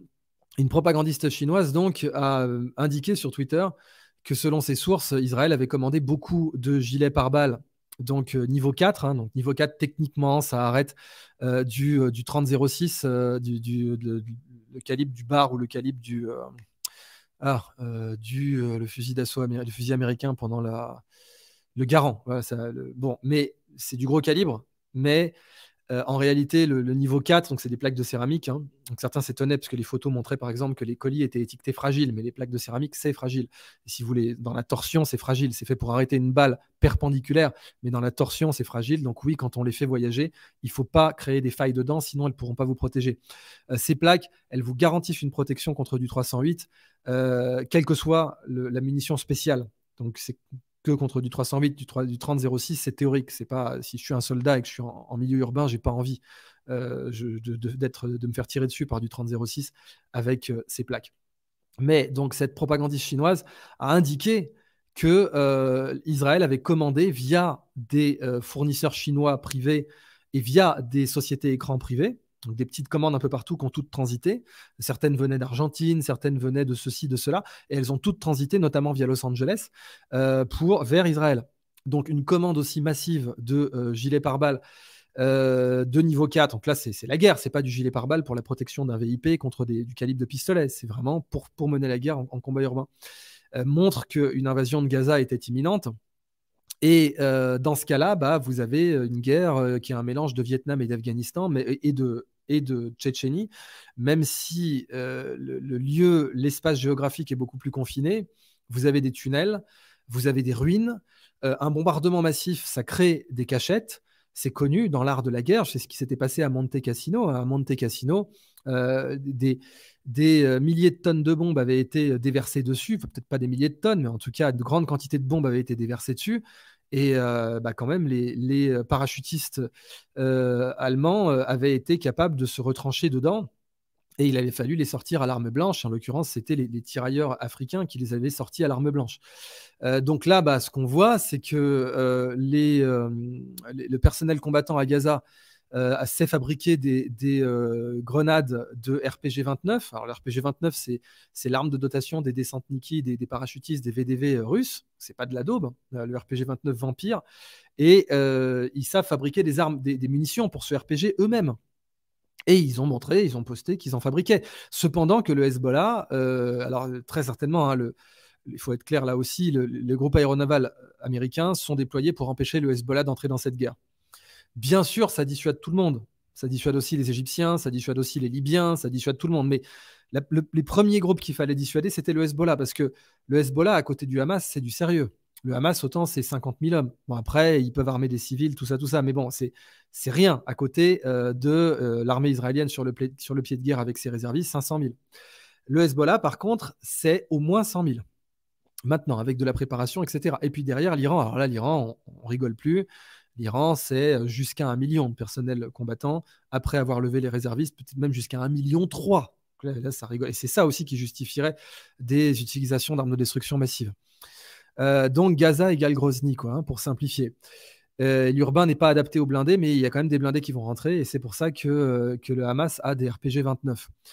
Donc, ce sont les forces spéciales au sol qui vont faire ce qu'on appelle notamment du BDA, Battlefield Damage Assessment, c'est-à-dire vérifier qu'une cible a été détruite ou pas, parce qu'il n'y a que comme ça que vous savez si une cible a été détruite, en faisant du BDA. Et le BDA, une des missions des forces spéciales, c'est le BDA.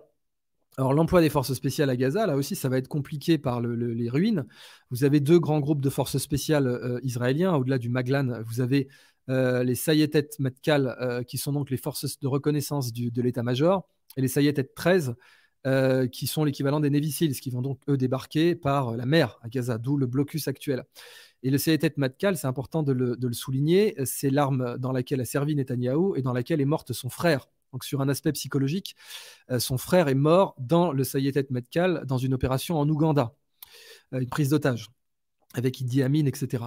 Et euh, ça a marqué ça a marqué psychologiquement euh, Netanyahou. Donc ça, va jouer un rôle dans la façon dont il va approcher le conflit, c'est-à-dire ça pourrait le tenter, si on veut faire de la psychologie un peu superficielle, euh, de moins risquer ses forces spéciales pour faire du, battlefield damage assessment et du coup de bombarder davantage. Des petits détails comme ça que le, profilage psychologique peut vous apporter. Euh, en tout cas, à Mossoul, les retours d'expérience dans la guerre à Mossoul, c'était qu'il euh, était difficile de dire quel espace était sécurisé parce que vous aviez des sous-sols et l'ennemi pouvait apparaître du sous-sol.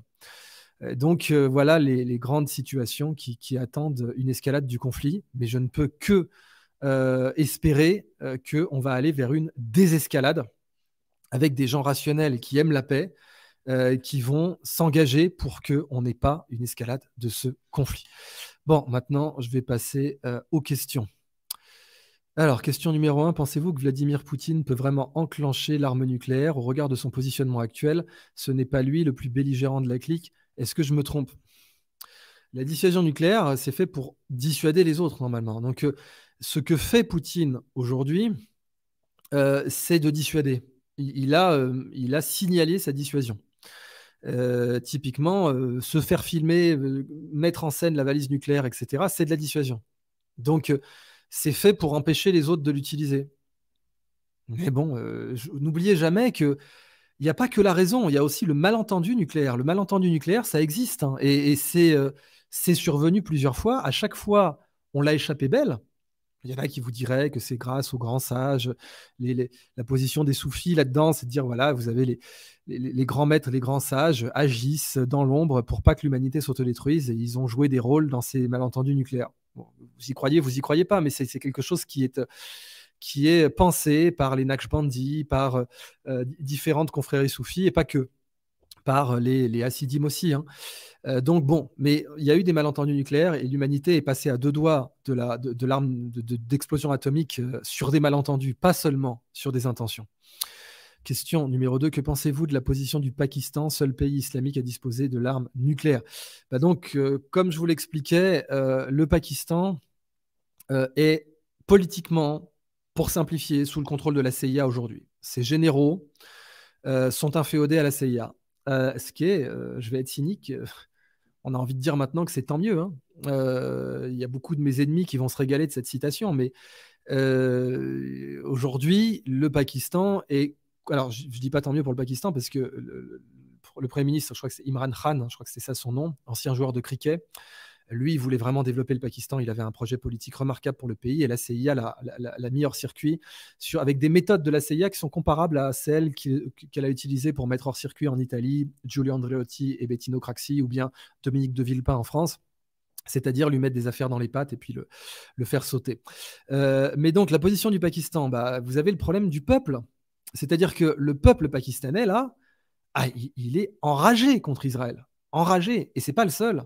C'est valable aussi euh, euh, en, Jordanie, c'est valable aussi en Égypte, 109 millions d'habitants. Bon, euh, on a vu des scènes au Pakistan où vous aviez vraiment des, scènes graves quoi, de, de rage, d'énervement majeur contre, contre Israël. Donc voilà, c'est un point important qu'il faut souligner une seconde. je ne sais pas qu'on affiche les commentaires. Euh, donc, euh, ta, ta, ta, donc je te demande, euh, Isabelle, d'enlever les, commentaires. question suivante. Est-ce que le conflit Israël-Palestine a été créé pour contrer l'union des BRICS La Russie, l'Afrique et la Chine auront leur monnaie, ce qui pourrait tuer le dollar. Alors, pas créé, hein, mais c'est sûr que si vous voulez si vous voulez empêcher les BRICS d'exister, empêcher les BRICS de s'organiser, euh, c'est ça, enfin c'est là qu'il fallait taper quoi. Ça c'est clair et net. Euh, c'est là qu'il fallait taper. Euh, donc bon, c'était le, c'est de l'acupuncture si vous voulez, d'un point de vue diplomatique. Si vous voulez faire péter les BRICS, c'est en effet là que ça peut se faire péter. Mais après, vous avez toujours la question de l'antifragilité. Et l'antifragilité, c'est de se dire si les BRICS parviennent à, à, régler le conflit, alors là, ils vont en sortir encore plus fort. Si les BRICS parviennent vraiment à, régler le conflit, ils vont être encore plus puissants. Mais bon, c'est un coup de poker. Hein. Ce que je veux dire, c'est que c'est évidemment très mauvais pour les BRICS ce qui se passe. C'est certain, parce que quand vous avez l'Inde qui est d'un côté du conflit et euh, le Pakistan, la Chine et la Russie qui sont de l'autre, pour les BRICS, c'est pas bon, sans parler de l'Iran qui est dans les BRICS et de l'Arabie Saoudite et les Émirats arabes unis qui ont reconnu le droit d'Israël à se défendre, mais quand même, leur population ne peut pas rester très longtemps dans cette situation. Donc, en effet, la pression est colossale sur les BRICS. En effet. Euh, et euh, semble, comment dire, défendre le modèle américain, qui est le modèle de l'hégémonie, c'est-à-dire, attendez, euh, on va pas non plus, on va pas non plus faire des alliances. Hein. Dans une alliance américaine, l'allié, c'est, il, est soumis dans une alliance avec les États-Unis. L'allié est soumis. Il n'y a pas d'alliance paritaire avec les États-Unis, ça n'existe pas. Un allié des États-Unis est un soumis des États-Unis. L'allié, c'est pour la rhétorique. Mais dans les BRICS, un allié n'est pas un soumis, c'est un père, PAIR. Et euh, en effet, le, le, modèle des BRICS, c'était celui-là. Mais du coup, dans ce modèle-là, bah, vous pouvez avoir des dissensus. Et là, vous avez un dissensus maximum. Donc, soit les BRICS vont en ressortir renforcés, ce que je souhaite, soit les BRICS vont imploser, en effet. Quel pays est le plus susceptible de lancer les hostilités? Euh, Eh bien, très bonne question. Quel pays est le plus Sur un malentendu, euh, ça peut être Israël, puisque l'option Samson, c'est voilà, que je meurs avec les Philistins. Euh, mais il ne faut pas sous-estimer non plus le grand nombre de gens rationnels qu'il y a dans les services israéliens, rationnels et compétents. Mais sur un malentendu, ça peut être Israël. Euh, sur un malentendu, ça peut être aussi euh, le Pakistan. Mais le Pakistan est loin du conflit physiquement. Alors, bon. Mais sur un malentendu, ça pourrait être vraiment. Selon moi, hein, là, ça vaut ce que ça vaut. Je ne détiens pas la vérité. Je vous laisse tirer vos conclusions par vous-même. Mais selon moi, par ordre de risque de malentendu nucléaire, ce serait Israël, États-Unis, Russie. Et je vois bien davantage les États-Unis euh, frapper en premier que la, la Russie, puisque les États-Unis sont, très prompts à rappeler, dire nous, notre doctrine est de ne jamais être les premiers utilisateurs de l'arme atomique. Ok, sauf que vous êtes les premiers utilisateurs de l'arme atomique historiquement. Donc, euh, qu'est-ce que ça vaut cette soi-disant doctrine quand on sait que vous êtes les seuls à avoir utilisé l'arme atomique en temps de guerre et sur des civils? Double. C'est pas seulement vous l'avez utilisé sur une colonne militaire qui approchait, c'est vous avez utilisé deux fois sur des civils.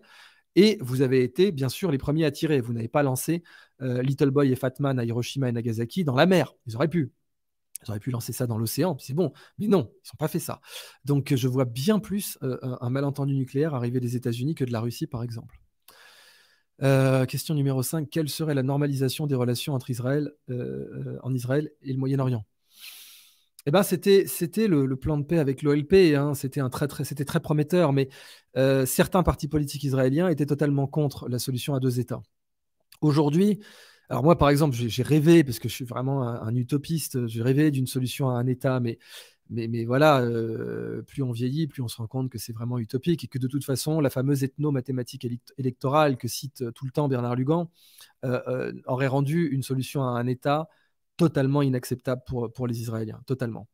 Euh, donc, euh, et ce d'autant plus que les Israéliens auraient été les premiers à vous dire, mais regardez, il y avait, vous parlez du peuple palestinien, bah, il y avait des juifs euh, en Algérie, il y avait des juifs au Maroc, bon, il y en a encore aujourd'hui, mais bon, il y en a quasiment plus, quoi. Si vous regardez le chiffre, et c'était des juifs qui avaient des cimetières.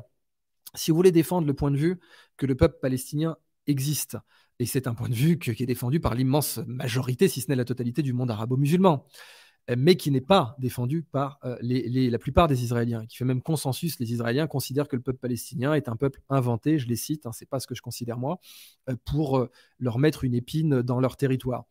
Et bah, pourtant, si vous faites de l'archéologie, le peuple palestinien, c'est les Péléchettes, et il y a des cimetières Péléchettes à Ashkelon. C'est un fait. Il y a des cimetières philistins, des cimetières Péléchettes à Ashkelon. Mais bon, bah, même si cet argument était accepté en Israël, il vous dirait, ben oui, mais il y avait des cimetières juifs à Cologne, il y avait des cimetières juifs en, Israël, euh, en Algérie, pardon, il y avait des cimetières juifs euh, euh, au Maroc, et bon, bah, le peuple juif, est-ce qu'il est dans ces pays? Non. à un moment donné, il a dû choisir entre la valise et le cercueil. Alors, nous, ça nous est arrivé pendant 2500 ans, votre peuple inventé, c'est la même chose. Je, caricature, mais vous avez dans certains partis politiques un peu extrêmes en Israël ce genre de point de vue. Et il faut comprendre que ce genre de point de vue existe pour cette raison et qu'il est d'un côté et de l'autre euh, un obstacle à, une paix au Moyen-Orient.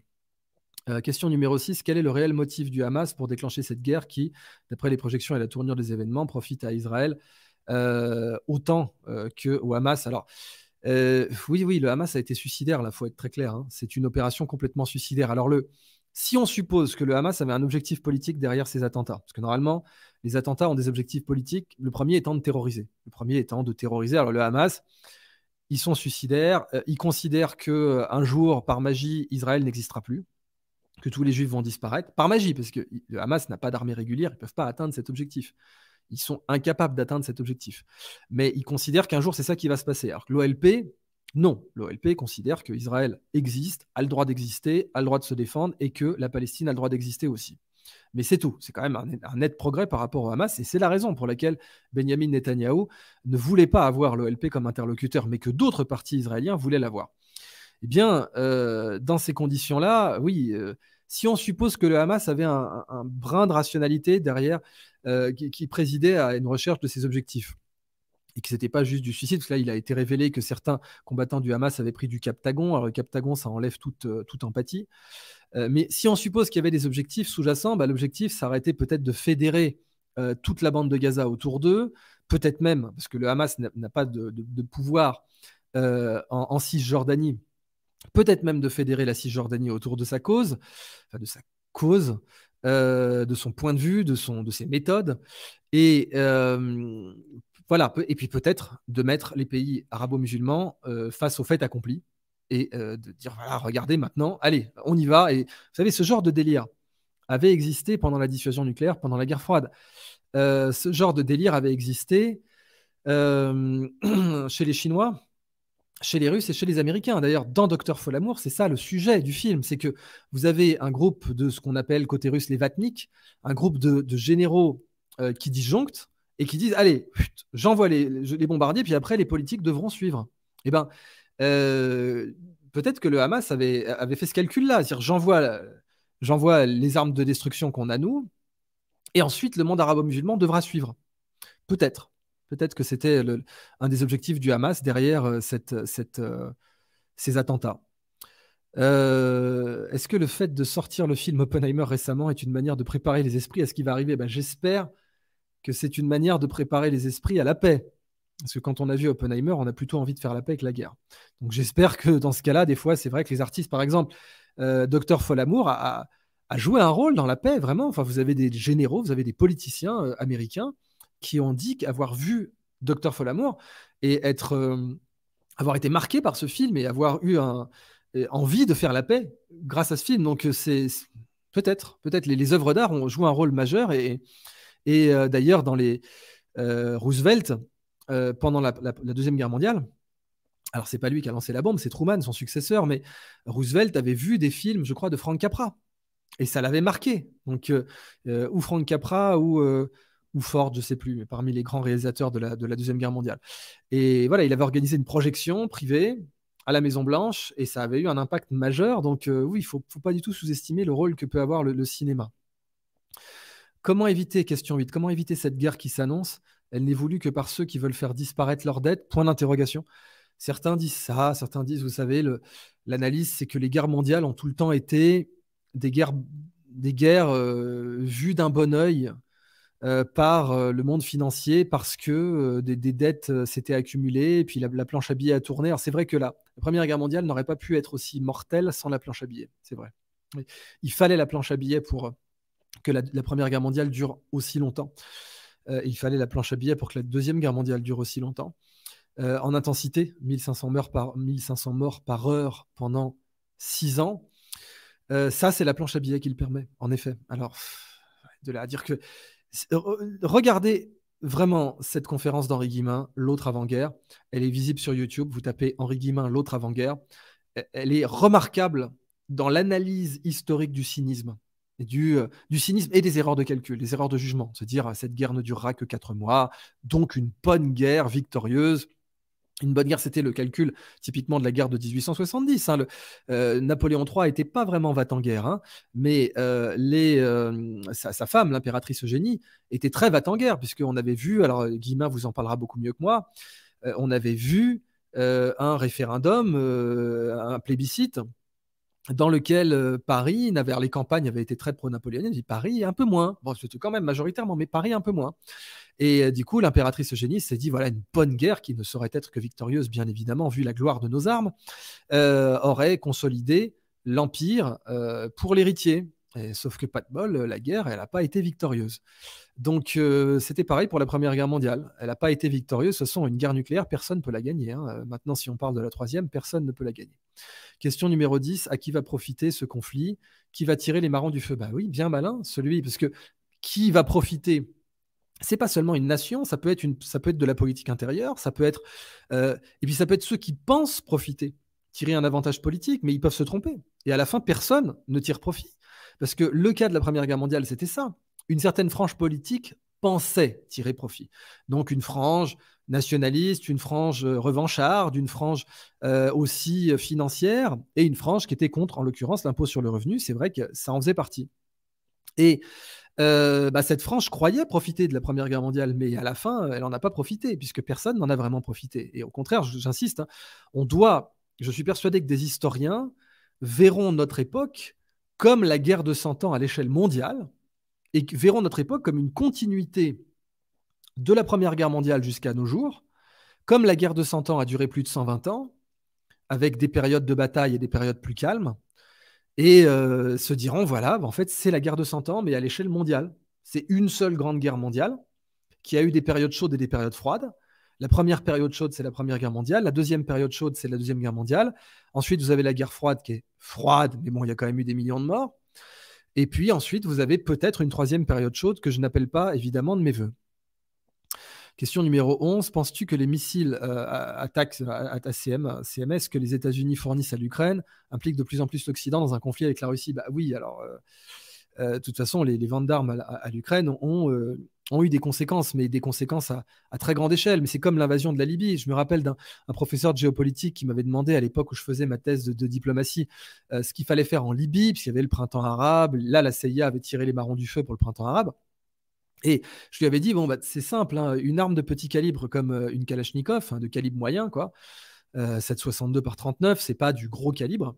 Bah, ça a une durée de vie et vous allez la retrouver partout. donc, vous allez la retrouver dans le Sahel, vous allez la retrouver en Europe, vous allez la retrouver par notamment les réseaux albanais, et puis la mafia italienne, hein, vous inquiétez pas que la, Sacra Corona Unita, la Landrangheta, la Camorra ont aussi fait transiter des armes. Et vous allez retrouver ça en Europe. C'est ce qu'on a vu. Donc, les armes ukrainiennes, bah, on sait qu'il y en a qui sont retrouvées dans les mains du Hamas. Voilà. Et, le Mossad est bien mieux informé que moi à, ce sujet. Donc, euh, quand on donne des armes, elles vont se retrouver ailleurs. Enfin, je veux dire, surtout à une époque de mondialisation. Et euh, elles vont aussi engager des escalades d'armement, des courses aux armements. Et c'est ce qu'on a vu avec l'Iran, c'est ce qu'on a vu avec d'autres pays. Euh, question numéro 12. Comment enclencher une prise de conscience mondiale par un désarmement global malgré un manque de maturité émotionnelle Des milliers de milliards pourraient être transférés dans les secteurs plus nobles? Alors oui, bon, le désarmement, il faut savoir que c'est ce qu'on appelle en théorie des jeux un dilemme du prisonnier. Donc le dilemme du prisonnier, c'est que vous avez deux prisonniers qui sont interrogés séparément par la police et ils ont que deux choix chacun. Euh, euh, collaborer avec la police ou se taire. Et selon leur choix individuel, les conséquences sur eux sont différentes. Si jamais un, prisonnier dénonce son camarade et que l'autre le dénonce aussi, ils prennent tous les deux 5 ans de prison. Si jamais ils se taisent tous les deux, ils prennent tous les deux zéro, ils sont libérés parce qu'il n'y a pas de preuve. Et si jamais il y en a un qui se tait et que l'autre le dénonce, bah, celui qui se tait prend 20 ans et celui qui l'a dénoncé prend zéro. Et donc, dans le dilemme du prisonnier, la question, c'est l'équilibre de Nash et l'optimum de Pareto. L'optimum de Pareto, c'est l'intersection euh, des, de, c'est l'intérêt collectif, pardon. L'optimum de Pareto, c'est ce qui maximise les intérêts collectifs, et c'est que les deux se taisent, parce que là, ils sont libérés. Et euh, l'équilibre de Nash, c'est ce qui maximise les risques individuels, ce qui minimise les risques individuels, du coup, et c'est que les deux parlent. Parce que parler, euh, si vous êtes un prisonnier seul, le choix de parler est plus rationnel, puisque si vous parlez, vous avez le choix entre 5 ans de prison ou zéro, alors que si vous vous taisez, vous avez le choix entre 20 ans de prison ou zéro. Donc rationnellement, c'est mieux de parler. Le problème, c'est comme c'est bien rationnellement pour vous, individuellement, bah, l'autre va le faire aussi, et vous tombez dans ce qu'on appelle l'équilibre de Nash, c'est-à-dire l'intersection des intérêts individuels. Et ce qu'a démontré Nash, ce qui lui a valu le prix Nobel d'économie, le prix de la Banque de Suède en mémoire d'Alfred Nobel, c'est que les intérêts individuels ne servent pas forcément le bien de la communauté, puisque euh, l'intérêt individuel du prisonnier, c'est de balancer son camarade, mais dans ce cas-là, ils vont tous les deux prendre 5 ans, alors que l'intérêt de la communauté, c'est de collaborer et de coopérer entre eux, pardon, pas avec la police, et d'avoir zéro. Euh, sauf que bah, euh, l'équilibre de Nash est plus stable que l'optimum de Pareto. Alors maintenant, vous faites ça avec la dissuasion nucléaire. Le désarmement nucléaire, c'est pareil que le dilemme du prisonnier, sauf que vous avez un dilemme du prisonnier à n joueurs. Dans le, dilemme du prisonnier classique, c'est n égale 2. Il n'y a que deux prisonniers. Mais là, vous avez n prisonniers. Toutes les puissances nucléaires actuelles. Corée du Nord, Pakistan, Inde, Chine, euh, Royaume-Uni, France, Russie, Israël et États-Unis. Et toutes ces puissances nucléaires, et bientôt donc certainement l'Iran, euh, bah, si elle, euh, s'il y en a une qui garde l'arme atomique alors que les autres ont des armées, eh ben c'est comme si les autres avaient pris 20 ans de prison. C'est une défaite, c'est horrible, c'est des conséquences graves.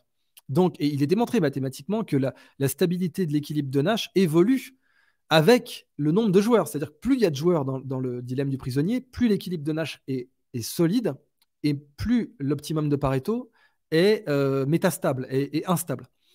Donc, euh, voilà la situation. Et donc, le désarmement mondial nécessiterait un niveau de maturité spirituelle, euh, philosophique complètement euh, hors de propos à l'heure actuelle. Alors, maintenant, si on analyse la civilisation sur le long terme, l'évolution de la civilisation, c'est la capacité à se faire confiance. C'est ça l'évolution de la civilisation. Et régulièrement, vous avez des trahisons de la confiance qui amènent des baisses de civilisation nécessaires ou euh, doctrinal, le survivalisme par exemple. Vous devenez survivaliste quand vous anticipez un avenir où on pourra plus se faire confiance. Vous pouvez faire des grandes villes quand vous pouvez vous faire confiance. Mais à un moment donné, c'est vrai que vous avez des analyses comme euh, Jared Diamond ou euh, même Didier Raoult, qui, est un grand analyste de ça, à ses heures perdues, qui vous disent voilà, les civilisations urbaines peuvent jamais durer parce qu'au bout d'un moment, la confiance connaît une crise et du coup, on retombe dans des niveaux de civilisation plus bas. C'est ce qu'on a vu avec l'effondrement de l'âge de bronze. L'effondrement de l'âge de bronze voit apparaître des civilisations qui se font confiance à très grande distance. Et puis ensuite, la confiance s'effondre, donc la civilisation s'effondre. Et l'évolution de l'humanité, c'est quand même une évolution de la confiance. C'est la capacité à se faire confiance loin. Donc de ce point de vue-là, peut-être qu'un jour, les civilisations humaines, les cultures, les nations humaines arriveront à se faire confiance à un niveau qui permettra le désarmement nucléaire collectif. Peut-être, mais on n'est pas là pour l'instant. On n'est pas là du tout. Ah, question suivante. Euh, selon toi, qu'est-ce qui aurait changé si Trump était au pouvoir? Bah, Très bonne question. Euh, les accords d'Abraham étaient quand même un très bon deal, même si pour les Palestiniens, c'était une abstraction, c'est-à-dire les, accords d'Abraham considéraient que les Palestiniens n'existaient pas. ne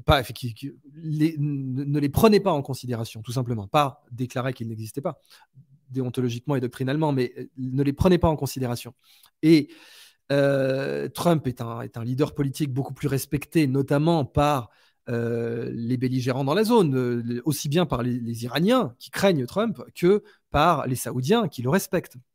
Bon, Biden, c'est un personnage empaillé. Enfin, il y a même certains qui se demandent si c'est pas un sosie, s'il n'est pas masqué. Euh, vous avez une photo là dernièrement, il serre la main de Netanyahou. Netanyahou fait 1m84, Biden fait 1m83. Bon, Biden le dépasse d'une demi-tête. Enfin, et c'est arrivé dans l'histoire. Vous avez des chefs d'État qui se fassent représenter par des sosies. C'est vraiment arrivé pour le coup. Hein. Donc bon, euh, en tout cas, Biden, il est aux commandes de rien du tout. Et n'importe quel chef d'État un peu sérieux le sait. C'est pas les fact-checkers bidons qui n'ont pas arrêté de vous dire que Biden était un vrai président et qu'il contrôlait vraiment l'exécutif américain. Enfin, on voit bien qu'il est complètement, son état cognitif est, ultra préoccupant. Euh, si euh, un médecin ne le laisserait même pas sortir de chez lui et on lui fait faire des sommets de chef d'État. Donc c'est clair que Trump aurait été beaucoup mieux dans cette position. Alors il aurait été pro-israélien, son, son, son, euh, son, gendre Jared Kushner est israélien. Et je crois que sa fille, ça faudrait que vous le vérifiez, mais je crois que sa fille s'est convertie au judaïsme. Euh, enfin, oui, sa fille, puisque c'est son genre. Euh, mais euh, Trump était beaucoup plus respecté même des autres acteurs du monde arabo-musulman. Ça, c'est un fait. Et là, pour l'instant, ce n'est pas le cas. dernière question, Idriss. Ce que je trouve vraiment étrange depuis la guerre en Ukraine, c'est de voir à quel point les gens minimisent les risques d'un conflit nucléaire. Une idée là-dessus, bah, j'espère que j'ai répondu à cette question. c'est stupide de minimiser les risques d'un conflit nucléaire, mais euh, en conclusion de cette vidéo, vous savez, il y a une grande énigme. C'est prononcer mon nom me brise. Qui suis-je? Et la réponse, c'est le silence. Parce que quand on dit le mot silence, on brise le silence. Donc prononcer mon nom me brise. Euh, prononcer le nom d'un conflit nucléaire réduit les chances qu'il arrive. Vous avez d'un côté les hautes sphères décisionnelles, où euh, là, le bouillonnement cognitif est dangereux. Parce que quand vous avez des généraux pakistanais ou qui évoquent plus souvent, plus fréquemment par jour l'utilisation de l'arme atomique, là c'est dangereux. Mais quand les peuples évoquent la menace nucléaire, là ça a tendance à réduire les chances d'entrer dans un conflit nucléaire. Type, euh, je crois que quelqu'un avait appelé ça, les, avait appelé ça Sting, ou je sais plus, vous savez, la, chanson Russians de Sting. Russians love their children too. C'est cette grande chanson politique pour dire, voilà, euh, je ne crois pas à ce que vous, la rhétorique de Khrouchtchev et la rhétorique de, euh, euh, Nixon ou de Reagan, à savoir, je pense que les, Russes aiment leurs enfants aussi et qu'ils ne veulent pas rentrer dans un conflit nucléaire. Donc, prononcer mon nom me brise, qui suis-je Le silence. prononcer mon nom me brise aussi la chance d'entrer dans un conflit nucléaire. Et je vais terminer là-dessus. Donc merci hein, d'avoir suivi euh, ce direct et euh, avec la censure sur YouTube évidemment. Euh, je ne sais pas ce qu'il en adviendra. Vous avez vu la censure sur ma dernière analyse où là, elle allait partir sur un million de vues et comme d'hab, c'est que en France, hein, c'est que la France qui a fait ça. bon, c'est pour ça que j'ai créé Scandaria, qu'on a l'Octogone et qu'on fait ce, projet qui nous permet de nous financer parce que mine de rien, ça nécessite des moyens, tout cela. la veille, l'analyse et puis le montage des vidéos ou l'organisation des directs. Et donc, euh, euh, merci hein, à tous les scandéristes, à toutes les personnes qui soutiennent Scandaria, soit en, ayant, en étant abonnés à Idris Plus ou en, achetant les masterclass, parce que vous nous rendez un très grand service. Et merci vraiment tout le monde d'avoir été présent.